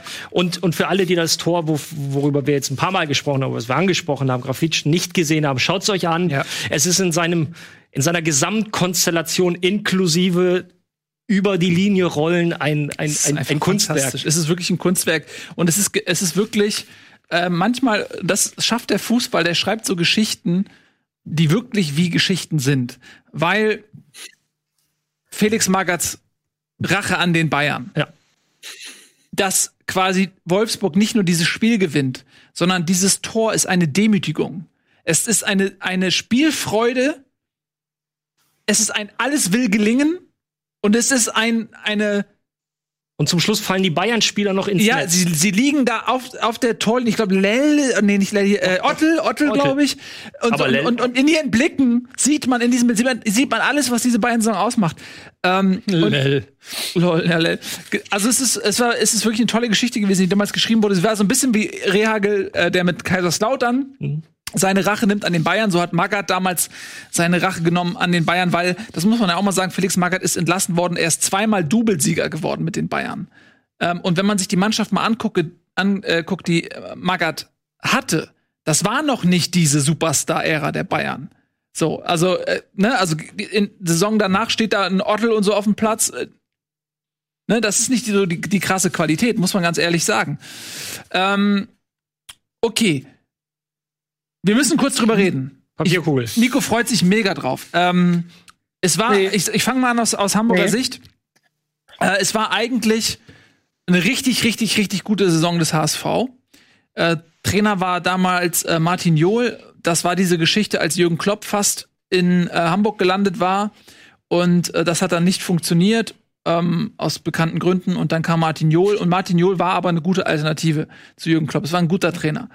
Ähm, und Hamburg hat, ne, am 21. Spieltag waren sie Tabellenführer. Die waren wirklich bis zum Schluss dabei und hätten äh, im Meisterschaftskampf wirklich eine Rolle spielen können. Sie waren in äh, in Europa bis zum Halbfinale dabei und im DFB-Pokal bis zum Halbfinale. Drei Hochzeiten. Und diese Mannschaft hatte nicht die Quantität, nicht die qualitative Quantität, um auf drei Hochzeiten zu spielen. Das ist eine Geschichte, die sich häufiger wiederholt, zuletzt mit Eintracht Frankfurt. Als man irgendwann merkt, okay, die Belastung ist zu groß. Und das hast du beim HSV auch gemerkt. Es war eine körperliche und dann durch die Zertrümmerung in den äh, Derbys auch eine mentale Belastung, die diese Mannschaft nicht mehr aushalten konnte. In der Winterpause wurden Spieler geholt wie ein Tavares, ein Graugard, die alle nur Auffüllmaterial waren, die nicht die Qualität hatten wie die erste Elf. Ähm, und das wurde diesem Verein zum Verhängnis und am Ende ist man dann wirklich kollabiert. Und äh, auch das ist fast eine Geschichte, die kann man sich nicht ausdenken, dass ausgerechnet gegen Bremen ähm, diese Demontage ihren Lauf nimmt. Es war nicht nur Halbfinale der DFB-Pokal, Halbfinale Europapokal, sondern eben auch in der Liga noch, als man äh, das Spiel verloren hat gegen Bremen. Äh, und diese Papierkugelgeschichte, dieses aberkannte Tor, ich muss mir das noch mal im Real Life angucken, aber Graugart hat damals ein Kopfballtor geschossen gegen Bremen, was wurde aberkannt? Ich weiß bis heute nicht warum. Ähm, dann hätte man, glaube ich, wäre man. Zu Recht. Aber auch, auch zu Unrecht abgeklärt worden, ja. Zu Unrecht, ne? ja. ja. Also das, das da, da, alle reden über, alle reden, die, reden über die Papierkugel, aber am Ende hat ein Tor gefehlt und dem HSV wurde ein korrektes Tor aberkannt, ohne Grund. Also das habe ich, das, warum das nicht zum Thema gemacht wurde, angemessen habe ich Wo bis war heute denn nicht der verstanden. VAR? Ja, wo war der VR? Also das muss man ja auch noch mal sagen. Also das, da, da hat sich alles gegen den HSV verschworen und, deswegen, und und und dann, als wenn das nicht Drama genug wäre, ist das im Prinzip auch der der Anbeginn des kompletten Zerfalls, äh, der dann in dem Abstieg mündete und in zwei Relegationen zuvor. Also das ist für mich eine absolute äh, Horrorsaison. Weißt du, was ich, was ich, dass ich in der Zeit, ähm, also logischerweise war diese Rivalität relativ hoch. Klar, es war sehr intensiv und alle meine HSV-Fans im Freundeskreis ähm, natürlich auch sehr das zelebriert haben, inklusive dem Auswärtssieg im UEFA-Pokal-Hinspiel und so. Und jetzt machen wir euch lang und so. Und das hat sich natürlich ziemlich hochgestichelt. Und ich kann mich noch genau an die Situation erinnern. Ich glaube, Pokal war danach ähm, dass ich da so einen Moment hatte von, okay, das ist jetzt echt unangenehm. Na klar habe ich mich riesig gefreut und das war natürlich, Bremen gewinnt alles, Hamburg verliert alles und besser kannst du so eine Rivalität nicht ausspielen. Aber ähm, die Tatsache, dass du dann da so, also mir war bewusst, okay, hier ist gerade richtig auch emotional etwas passiert. Und das hat über die Jahre ähm, ja, wie du schon gesagt hast, dann ja auch seine Wirkung gezeigt. Ich sehe das ganz genauso. Ich finde aber auch, und das muss ich an der Stelle mal sagen, dass der HSV zu dem Zeitpunkt so, also sie waren eigentlich überall mindestens gleichwertig wie Werder Bremen. Und Werder Bremen war zu der Nein. Zeit immer Besser. Die waren Ja, besser genau. in der Saison. Bremen hat eine ganze Scheißsaison gespielt. Also das war. Ja, war ich rede nicht von der Saison. Ich rede allgemein von dem Mindset im deutschen Fußball. Werder Bremen Also- war auf jeden Fall sehr weit oben dabei, immer Bayern München zu jagen und war, war sehr oft Zweiter dahinter. Und eigentlich war in meinem Gefühl, ehrlicherweise, der HSV auf dem, zumindest auch auf dem Weg, mindestens genauso stark und mächtig zu werden. Und ich habe bis heute die feste Theorie, wenn sie Martin Johl behalten hätten, dann hätte der HSV ein paar sehr, sehr, sehr gute Jahre gehabt. Haben ihn aber nach, also das musst du jetzt mal sagen, ich glaube, nach meinen Informationen haben sie ihn, glaube ich, er wollte mehr Macht, Ja. die wollten sie ihm nicht geben und deshalb haben sie ihn gehen lassen. Und Ja, das ist der beste Trainer Genau. des HSV der letzten 15 Jahre gewesen. Ja, da auch Das war sehe ich schon genauso, Zeit. Martin. Ja? Ich wollte es Das kurz war schon die Zeit, Bayerdorfer Hoffmann, dieses ähm, Genau. Duo ist dann ja auch auseinandergebrochen durch die ganze, durch diese Derby-Geschichte, die ja so das perfekte Duo gebildet haben zu der Zeit und die sind dann auseinandergebrochen, dann auch Johl damit weggebrochen. Hoffmann hat sich da relativ stark im Machtkampf durchgesetzt, auch gegen Bayersdorfer und auch gegen Johl. Ja, Joel wollte halt ähm, dieses englische Modell, ähm, wo du ja einen Teammanager hast, der eben auch in Transfers ähm, Genau. keinen Sportdirektor vor sich hat, sondern da eben auch viel mehr Gestaltungsfreiheit hat. Und das hat Joel sich auch gewünscht. Ähm, und das war damals, muss man auch jetzt schützend mal auch für vielleicht für Hoffmann sagen, dem man sicherlich viel anlasten kann und so, aber das war damals nicht in der Bundesliga äh, gang und Nein. gäbe. Das äh, Ist es heute auch nicht. ist es heute auch nicht. Und deswegen ist das schon auch verständlich, dass man das nicht gemacht hat. Aber ich bin bei dir, Nico. Äh, Martin Johl ist ähm, in dieser Ära für mich der beste Trainer. Und äh, wenn die den behalten hätten, glaube ich, der hat sehr gut nach Hamburg gepasst. Weil der ist nämlich Safe. auch ähnlich wie ein wie ein ähm, Pagelsdorf oder so oder wie so ein Magath oder auch so, so, so ein granteliger Typ, der passt von der Mentalität irgendwie ganz gut hier rein Ja, weißt du, was mich an dem so fasziniert hat? Ich meine, das ist ja wieder, Hamburg ist eine andere Medienstadt als viele andere. Und dann steht der da, Glatzkopf breit, Schrank, 50 Jahre, alles schon gesehen und die Medien konnten mit ihm machen, was er wollte. Und dann hat er immer gesagt, ja, lass mich mal meinen Scheiß machen, nächste Woche ist wieder Spiel und dann sehen wir weiter. Und so haben die ein Spiel nach dem anderen gewonnen. Und das brauchst du ja in so einer Stadt, dass du jemanden hast, der quasi den ganzen Verein hinter sich vereint. Und das hat, das hat er hinbekommen und, ähm, es ist, es ist also eine Doppeltragik, natürlich dann auch irgendwie lustig, aber es ist, es, es ist schon bitter zu sehen, was dann daraus passiert ist. Ganz ja. privat, nur die letzte Kleinigkeit, muss ich sagen, habe ich dieses Pokalfinale und ähm, dieses Pokalfinale damals im Stadion. Ich habe beide, ich habe alle Spiele gesehen, aber vor allem dieses Pokalfinale mit und das war wahrscheinlich der größte Moment, den ich hier hatte in dem Stadion, ähm, inklusive dem absurden 100 Meter Sprint von Tim Wiese nach dem nach dem äh, Elfmeter einmal durchs ganze Stadion. Da also da war da war, war alles aus. Also wär, wär nie Sieg an dem, ja, muss man vielleicht noch ja, genau. Ja, aber und auch da war der HSV besser. Also, das ist das ist doppelte Tragik. Ja, also das war wirklich schlimm. Gut, Was können wir das abschließen? Haben Sie jetzt in dieser, in dieser Saison ein bisschen übergangen, den müssen wir vielleicht noch zwei Sätze widmen, ist Jürgen Klinsmann und dem FC Bayern. Mhm. Ja. Liebe, die nicht sein sollte. Eine Liebe, die nicht sein sollte. Aber auch da äh, muss ich das Gleiche sagen, äh, wie das, was ich bezüglich Felix Magath gesagt hatte. Ähm, dass die Mannschaft jetzt auch nicht so mega krass war. Ja, äh, unter Klinsmann. Du musst schon sagen, das Ende war schon sehr für Bayern Verhältnisse erbärmlich. Wenn du guckst, die haben 4-0 sich von Barcelona abfiedern lassen, damals unter Guardiola, ja. erstes Guardiola-Jahr, und die Aber haben sich hin und her gespielt. Die haben 4-0 zur Halbzeit geführt, dann hatten sie keinen Bock mehr, sonst hätten sie das Ding 10-0 gewonnen. Und dann ein paar Tage später, tatsächlich, es waren ja wirklich nur ein paar Tage auseinander, mhm. kommt dann Wolfsburg und schießt die 5-1 aus dem Stadion. Ja, da war natürlich da aber auch schon, äh, ne, da war schon alles gegessen. Aber ja. auch da meine ich unter Klinsmann. Aber da hat, da hat Klinsmann halt seinen, seinen 2006er ähm, Charme verloren. Ja. Dieses, diesen Nimbus hat er damit auch verspielt. Dann, beziehungsweise dann wurde halt spätestens klar, dass was auch schon dieses Sommermärchenfilm so ein bisschen angedeutet hatte, dass ähm, Jogi Löw eher für das Taktische zuständig war und äh, Jürgen Klinsmann eher für die Vision. Ja. Aber im täglichen Betrieb brauchst du auch mehr als eine Vision, sondern auch ein bisschen Taktik. Ja, er hatte damals ja so einen südamerikanischen Co-Trainer, glaube ich, ne? Ähm, ja. Aber ja, ich meine, die Mannschaft war nicht schlecht. Das muss man, also eigentlich war sie ganz schön gut. Aber ich kann mal gucken, also Rensing, also Toni Schweinsteiger. Ich, ich lese mal die, die, die, Aufstellung des ersten Spieltags vor, als ähm, Klinsmann noch Trainer war gegen den HSV, ein 2 zu 2 damals. Ähm, Rensing, da war damals diese Geschichte, wer wird Nachfolger von Olli Kahn und dann wurde es eben Rensing und ist ein guter Torwart, er hat auch bei Düsseldorf noch Bundesliga gespielt, aber er hat nicht die Qualität, die mhm. dann ein Manuel Neuer hat. Und das war auch schon Faktor. In der, als Rechtsverteidiger hat äh, Lell gespielt, ähm, der auch ist auch, glaube ich, ein Eigengewächs der Bayern. Das war auch so der, der, Versuch, die eigene Jugend auch zu integrieren, was löblich ist. Aber auch der hat nicht die, die Qualität gehabt, dann gegen ein Barcelona ähm, auf der Seite was zu machen. Aber dann hast du Lucio von Messi, der, der, der hat gegen Messi gespielt. Das ist ja immer ne? der Hammer gewesen. Das muss er ist immer rausgerückt, um Messi zu decken. Das war, das war ein witziges Spielchen. Ja. Ähm, Lucio van Beuten in der Endverteidigung, das ist also ist schon ne, ziemlich gut. Also gerade Lucio, äh, Lahm, Linksverteidiger Van Bommel, äh, Schweinsteiger, Se Roberto, Toni Kroos im Mittelfeld, äh, Klose und Podolski vorne. Also das ist schon jetzt keine so schlechte Mannschaft, mit der muss man schon ein bisschen mehr erreichen. Ähm, aber gut. Wir, wir sollten vielleicht auch festhalten, dass das die Zeit war, als der HSV bei den Bayern nur zwei Tore kassiert hat, aber selbst auch zwei geschossen hat. Ja. Ja, wie geil ist das denn, ey?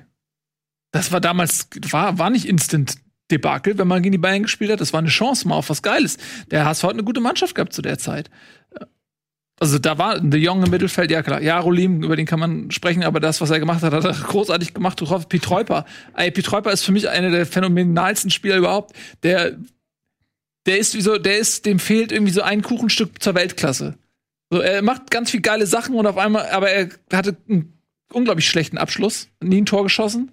Aber bis dahin hat er es immer, immer so 90 Prozent hat er richtig gut gemacht und dann, danach war er vorbei. Jerome Boateng noch Rechtsverteidiger? Ja, damals noch Rechtsverteidiger gespielt, stimmt. Naja, egal. Aber das, ähm, das haben wir jetzt schon besprochen. Lass uns mal jetzt noch eine Saison weiter galoppieren, oder? Was meint ihr? Auf ja, letzte Saison noch. Ähm, und zwar die Saison 2009, 2010, äh, weil danach wird es tatsächlich auch ein bisschen langweilig. Die Bayern werden dieses Jahr Meister, fünf Punkte Vorsprung vor. Wer weiß es aus dem Kopf? Ich hab's hier vor mir. Ja, ihr habt's alle gesehen. Leverkusen? Schalke. Schalke. Schalke. Ah, stimmt. Mit der Dreifach-Sechs. Ganz genau.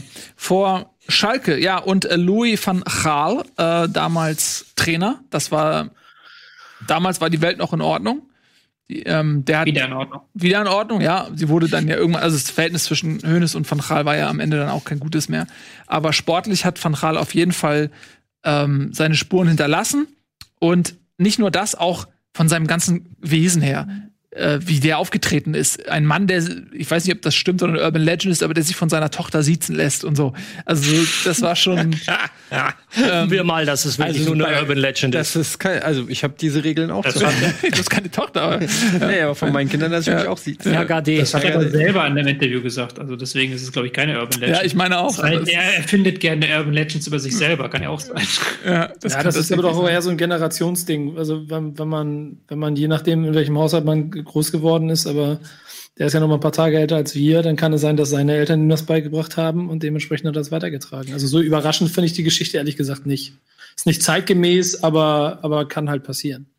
Ich meine, es- ich, ich spreche jetzt kein Holländisch. Keine, keine Ahnung, wie das sprachlich ist, ob das irgendwie. Vielleicht wie im Englischen. Ja, also kann ja sein, dass das irgendwie da, da jetzt ein bisschen anders gefärbt ist als im Deutschen. Naja, jedenfalls äh, die Bayern unter Van Gaal deutscher Meister geworden, Schalke äh, Vize und danach kommt schon wieder Werder Bremen. Was ist denn da zwischen äh, 4 und 8 der HSV-Tabellenführer? Ja, das war auch Das das, Aufbäumen. auch das Jahr war vom HSV kein schlechtes. Äh, Das Derby übrigens äh, gegen Bremen war direkt am ersten Spieltag, als man sich das hinter, hinter sich gebracht hat.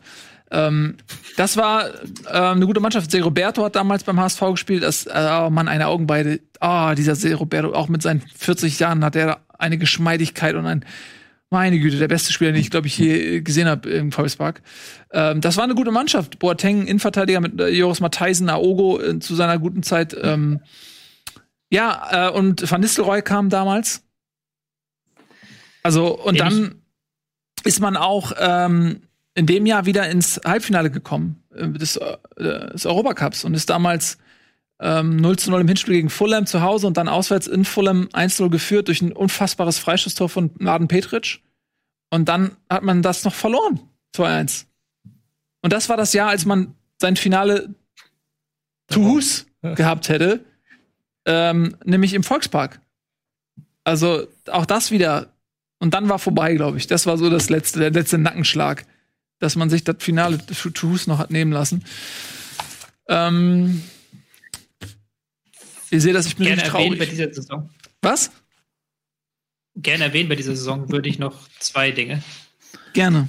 2009, 2010, um auch den Schmerz zu lindern und vom Thema Linda abzulenken. Linda mir Arjen. Robben, ist- Arjen Robben hat die Bundesliga beehrt. Ja. Das ist gekommen.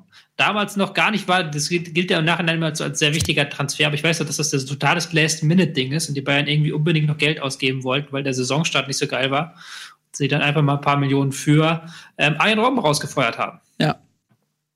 Ja, ich glaub, Ära geprägt in der Bundesliga. 20 Millionen oder sowas. Aber der, also der galt damals auch schon als sehr verletzungsanfällig. Da gab es diesen, diesen ähm, despektierlichen Namen, äh, D- Glasknochenrobben oder sowas. Also ähm, der kam mit, mit einem schon, aber ey, was für ein fantastischer Spieler. Wie der die Bundesliga geprägt hat, auch zusammen mit Ribéry. Das muss man einfach sagen. Das war der, der ein absoluter Weltklasse-Spieler. Apropos Prägen, äh, ich lese es hier gerade im Chat von, von Chris89, jetzt wo ich es gelesen habe, fällt es mir auch wieder ein. Damals hat auch die Fußball- und Sportstadt Hamburg tatsächlich den Fußball in Deutschland geprägt. Weil zeitgleich mit dem HSV in der ersten Liga waren wir mit St. Pauli in der zweiten Liga nämlich Tabellenführer. Mhm.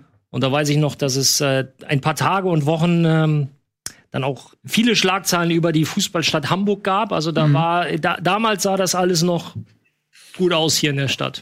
Ja, lang ist es her. Von der. Fußballhauptstadt in die echte Hauptstadt. Hertha BSC, das weiß ich noch damals, sind komplett abgestürzt in der Saison unter Lucien Favre, haben sich beim äh, Transfers verpokert. Ich glaube, Voronin hat vor der Saison die Mannschaft verlassen, der der wichtigste Stürmer war, Mhm. haben dann Theophanes Gekas, das weiß ich noch, den haben sie gekauft und noch ein paar andere, die halt nicht das Geld wert waren dann am Ende und sind dann halt sang- und klanglos kläglich abgestiegen in dieser Saison. Aber war das nicht so eine Hassliebe mit Voronin, jetzt gerade auch so im Hinblick auf, Mhm. also nicht mit den Fans, sondern eher so sportliche Führung? Weil er, un, sagen wir mal, unangepasst war, aber er hat halt geknipst. Macht er, was er wollte. Ja, er hat halt geknipst in der Saison davor, ja. Und das war halt noch der totale Zusammenbruch. Tja. Ähm, ja, Magath, muss man sagen, damals bei Schalke gewesen dann, ne? Ähm, und direkt Vizemeister geworden. Würde, Ähm, ist noch- Magath der Trainer, der am meisten Bundesliga-Vereine trainiert hat? Schon, oder? Nee. Gibt jemand, der mehr kann man nicht unterschiedliche Michael Vereine? Funkel. Wo ich gerade sagen, das ist wahrscheinlich Funkel. Ah, Funkel war lange bei der Eintracht. Der ist immer relativ lange bei seinem Verein gewesen. Das können ja gar nicht so viel. Okay, der ist auch 120. Der ist schon ein bisschen älter. Der, der hat viel Zeit Aber gehabt. Magath, glaube ich, hat. Er hat auch die erste Bundesliga-Saison auf der Trainerbank. Also ich, ich gebe euch einen Tipp, ich habe es jetzt gegoogelt. Ähm, er hat mal ähm, Eintracht Frankfurt trainiert tatsächlich. Ja. Dazu noch Stuttgart. Fortuna Düsseldorf, Hannover Nö. 96, Köln, Schalke, Karlsruhe, Rostock, Bielefeld. Das ist Jörg Berger. Der hat die meisten. Mittlerweile, mittlerweile haben Felix Magath und Otto Rehagel zu ihm aufgeschlossen. Ja, sag ich doch. Otto Rehagel? Jetzt musst Ja, du aber Real dazu sagen, Tobi, das ist letztes Update 2012. Ja, aber seitdem weiß ich nicht, wer da noch eingeholt haben soll. Ich kann noch mal gucken. gucken. Gucken, was hat denn. Nun, Aber, ähm, ähm, lasst uns mal diese Recherche so ein bisschen äh, nebenbei laufen lassen und die Saison abschließen. Dann können wir noch ein paar Worte zum aktuellen Geschehen ähm, verlieren. Also äh, Bochum, Hertha BSC in der Saison abgestiegen. Ähm, ja, und ähm, was wollen wir noch? so- Machen wir mal, äh, äh, äh. Armin Fee ähm, hat für Felix Magath Wolfsburg übernommen und konnte in der Saison nicht gut performen, ist abgerutscht auf Platz 8. Hast du da noch Erinnerungen? Mit St. Pauli warst du Wir sind aufgestiegen in dem seid Jahr. aufgestiegen, gutes, gutes Jahr für dich. Ja, war ein gutes Jahr. Sind aufgestiegen als Zweiter. Äh, Erster waren die Lauterer. Mhm. Sprachen ja eben drüber, die sind in dem Ja. Jahr wiedergekommen. Ansonsten war es äh, ein, ein sehr, sehr schönes Jahr tatsächlich. Das, äh, so ein Aufstieg macht schon Spaß. Sehr schön. Und äh, damit, mit diesem Schlusswort äh, Spaß, verlassen wir unseren nostalgischen Rückblick, weil, seien wir ehrlich, danach, wie oft sind die Bayern denn? Zweimal Dortmund und dann kamen die Bayern. Ja, zweimal Dortmund oder Klopp und dann nur noch Bayern München. Ähm, das ist jetzt auch nicht so lange hin. Jetzt beenden wir diesen äh, Rückblick und äh, widmen uns dem, was jetzt in Zukunft passiert und auch beschlossen wurde bereits, denn die Bundesliga beginnt ja nächste Woche wieder. Ähm, direkt mit einem äh, Derby auch, ja. Wir haben äh, Dortmund gegen Schalke zum Beispiel am äh, Samstag direkt um 15.30 Uhr. Äh, am 16.05. Ne? Und ja, jetzt müssen wir mal so drüber reden. Also, Bundesliga findet statt. Sie soll äh, bis Ende Juni durchgenudelt werden, äh, vor leeren Rängen. Es wird durchlaufend Tests geben. Wir haben gerade in Dresden den Fall, dass die Mannschaft unter Quarantäne gestellt ist aufgrund positiver ähm, Corona-Tests innerhalb der Mannschaft. Also es bleibt alles so ein bisschen Fragil. fragil, dieses ganze Gebilde. Wie ist denn jetzt eure Stimmung? Habt ihr wieder Bock auf Fußball? Ist das für euch eher so, dass ihr sagt, ach komm, ey, jetzt lass uns den Scheiß zu Ende bringen? Ähm, spürt ihr irgendwas? Oder seid ihr der Meinung, das ist inhaltlich eine falsche Entscheidung, ähm, diesen Sport wieder auszuführen? Erzählt mal, Jungs. Schwer zu sagen. Also so richtig gehypt bin ich noch nicht, muss ich sagen. Das kann noch kommen. Ich bin auf jeden Fall irgendwie so ein bisschen neugierig, wie sich's anfühlen wird, aber es ist jetzt noch nicht so die übermäßige Vorfreude. Und was, ähm, was jetzt das, ähm, ob es richtig oder falsch ist, ich bin so hin und her gerissen. Also ich habe ich hab ein bisschen Angst, dass das noch, dass die Geschichte noch nicht auserzählt ist. Also wir sind jetzt, es geht jetzt erstmal los, aber es ist auf jeden Fall risikoreich und ich kann total verstehen, wenn Leute da draußen nicht verstehen, warum gewisse Sachen in unserer Gesellschaft momentan nicht mehr funktionieren oder nicht an den Start gehen oder da weniger offensichtlich ähm, politisches oder öffentliches Interesse dran ist als andere Dinge. Ich sag mal so, ich bin als Vater von zwei Kindern, die zu Hause einen Kollaps kriegen und wirklich ich sehr, sehr froh wäre, wenn endlich Schule und Kitas wieder in irgendeiner Form losgehen. Aber ich bin auch Fußballfan und habe auch Bock, mich mal wieder auf irgendwas am Wochenende zu freuen, was nicht nur irgendwie Kinder-Entertainen ist. Also deshalb schlagen da zwei Herzen in meiner Brust. Ich kann jeden verstehen, der es nicht gut findet, muss ich ganz ehrlich sagen. Ich bin so ein bisschen neutral, lehne mich jetzt erstmal zurück und guck mal, was passiert. Aber die Bundesliga begibt sich auf ein dünnes Eis, denn wenn irgendeine Scheiße passiert oder so, ähm, wenn da jetzt irgendwie die Vereine, wenn die sich untereinander anstecken oder da irgendwelche Sachen rauskommen, die nicht den Auflagen entsprechen und dann geht die Quote hier wieder hoch und die Leute gehen auf die, wir sind, gerade ist die Atmosphäre in Deutschland ist so aufgeladen, was dieses Thema angeht. Da jetzt einfach unbeschwert Sport zu machen und so zu tun, in Anführungsstrichen, als ob nichts wäre, ist auf jeden Fall ein Experiment. Und man weiß ja vor allem. Ja, bitte? Mach, mach er dich. Nee, nee, mach mal. Ich freue mich, wenn du was sagst. Na, ich, ich, ist es nicht auch irgendwie illusorisch zu denken, dass es reibungslos läuft? Mal ehrlich. Also, du siehst doch an dem Dresden-Thema schon, dass dann, wenn es wieder auch Ländersache wird und, und Bundesländer unterschiedlich en- entscheiden können, ähm, dass auch damit dann der komplette Wettbewerb eine Verzerrung bekommt. Also, wir, wenn wir jetzt mal nicht von der Bundesliga, von der zweiten Liga reden und von Dynamo Dresden und ihr euch mal vor Augen führt, dass die jetzt in Quarantäne sind, das heißt, sie dürfen nicht trainieren, dann haben sie jetzt zwei Wochen Quarantäne. Wenn sie dann aus der Quarantäne wieder rauskommen, wie war das? Dann dürfen die, glaube ich, vier Tage trainieren und dann spielen sie erst gegen den ersten und dann unter der Woche, in der englischen Woche gegen den zweiten der Bundesliga.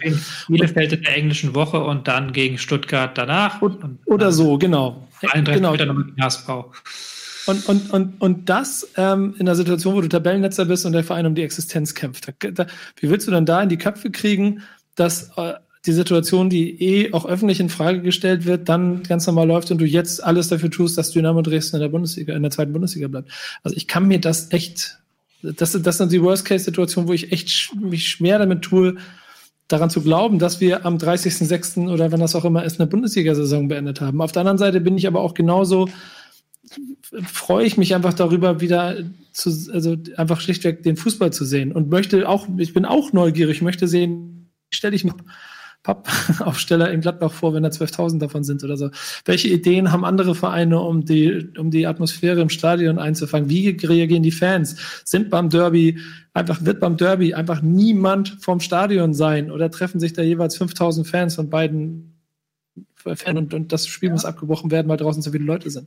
Ich sehe- dieses Problem sehe ich halt auch. Ich glaube halt nicht, dass Fans sich davor hinstellen. Ich glaube, die haben sich alle, ähm, sind sich alle der gesellschaftlichen Verantwortung bewusst und gerade die Ultras haben viele positiven Aktionen gemacht, aber jetzt lassen wir irgendwelche Idioten von den Hygienedemos oder sowas da das Ding hijacken, was ja auch möglich ist. Ähm, da muss man halt aufpassen. Aber ich persönlich habe mich sehr kritisch geäußert in letzter Zeit und ich finde es immer noch. Ist mir gar nicht aufgefallen, wenn man dir so bei Twitter folgt. ja, äh, wenn, wenn ich Etienne und ähm, stimme euch zu, Etienne und Nico. Andererseits ist es bei mir so, ich habe auch jetzt mittlerweile so ein bisschen das Gefühl, ich bin ganz froh, wenn am Wochenende, wenn ich am Wochenende auf Spiegel Online oder Zeit Online surfe und die ersten zehn Geschichten sind aktuell alle Corona und ich denke mir, okay, kommt da noch mal was anderes, dass da einfach mal wieder zu sehen, okay, Bundesliga, Schalke gewinnt das Derby oder Dortmund gewinnt das Derby, ist, glaube ich, schon mal eine gute Abwechslung, auch für den Mindset, also für mein Mindset einfach. Ich weiß nicht, wie es bei euch da geht. Kann auch Ja. sein, dass man nach zwei Geisterspielen keinen Bock mehr hat, kann aber auch sein, dass man sich da relativ schnell dann wieder reinfuchst und dann sich denkt, okay, geil, habe ich doch mal am Samstag was anderes im Kopf einfach. Ja, ich denke auch, äh, ich bin bei euch, ist es total äh, das fragile Gebi Gebilde, es ist total unwirklich irgendwie, äh, dass jetzt dieser Fußball losgeht, aber völlig ohne Fans. Ähm, Das ist aber eine Sache, ich denke, da müssen wir uns in diesem Kalenderjahr dran gewöhnen.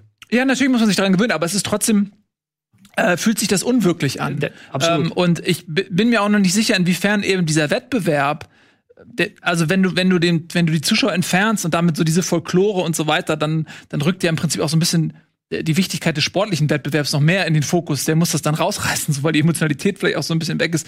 Ähm, und dann fragt man sich natürlich auch, wie legitim ist dieser Wettbewerb denn? Also wir reden jetzt über Dynamo Dresden, ähm, die in den Abstiegs- und in den Aufstiegskampf massiv eingreifen durch ihre Situation. Und da kann eben noch so viel mehr passieren, wenn jetzt im, in, jetzt hast du noch die Vorbereitung sozusagen zur Wiederaufnahme. Was passiert, wenn das mitten in der Saison Ja, genau. geschieht äh, und du hast jetzt ein wichtiges Spiel, was eben über ähm, etwas sportlich Relevantes entscheiden soll und dann hast du nun mal in dieser Mannschaft vielleicht zwei Corona-Fälle und treten die dann an. Was also das ist halt äh, selbst das steht eben noch in den Sternen, inwiefern das äh, heil über die Bühne geht. Äh, von daher, ich bin sehr skeptisch. Wir warten ab. Äh, Bundesliga wird sich dem Thema widmen. Wir treffen uns weiter in ähm, bekannter Runde und reden dann am Montag äh, über den Spiel. Ich kann es doch gar nicht glauben. Der Fußball geht wieder geht los und wir werden am Montag über Fußball äh, reden, über das, was dem Platz passiert. Aller Wahrscheinlichkeit nach. aller Wahrscheinlichkeit nach. Ähm, ganz genau. Äh, bis Ja, dahin- aber das musst du ja in der momentanen Phase, musst du das ja tatsächlich so sagen. Also dafür ist es zu fragil. ja. Ja, es ist Genau. geplant, dass es jetzt Ja. losgeht, aber da, Ralle? das, ja, das entscheiden dann letztendlich ganz andere Stellen. So sieht's aus. Ähm, Alle letzte Frage. Was ist dein Job am Wochenende? Darfst du wieder arbeiten? Kannst, kannst du irgendwas wegkommentieren? Oder? Weiß ich noch nicht. Das ist nämlich auch spannend. Ich bin mal gespannt, wie das alles läuft. Weiß jemand, ob Bremen irgendwo gezeigt wird eigentlich? Am Montag? Statt jetzt noch nicht, aber sie werden sich wahrscheinlich irgendwie noch einigen bis Ja, das, und all das, ey. ja. Wir werden sehen. Du bist der Erste, dem ich eine SMS schreibe. Was wir jetzt sehen, ist Danke, äh. Game Talk. Äh, die sind nämlich jetzt im Anschluss dran. Die freuen sich schon auf euch. Und dann heute um 20 Uhr äh, Valorant. Äh, Rocket Beans und Bonjour vereinen sich gegen Team Dr. Freud. Was ist mit deiner Hand? Kannst du spielen oder ist es noch? Also falls ich nicht spiele, ich, das Problem ist, ich spüre meinen Mittelfinger immer noch nicht.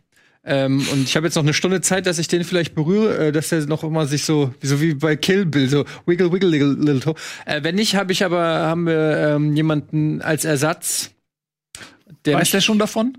Sie weiß schon davon. Ah, gut. Ähm, Insofern werden wir hoffentlich äh, LeFloid und seinem Team einen guten äh, Kampf bieten. ja, da ist mal äh, von auszugehen. Ähm, wir bedanken uns noch bei euch fürs Zusehen. Das war Bundesliga für heute. 17.30 Uhr. So wie heute also. Am Montag geht es dann wieder um das, was auf dem Platz passiert ist. Bis dahin, tschüss und auf Wiedersehen. Viel Spaß auf Rocket Beans TV. Tschö, tschö. Ciao. Diese Sendung kannst du als Video schauen und als Podcast hören. Mehr dazu unter rbtv.to/bundesliga.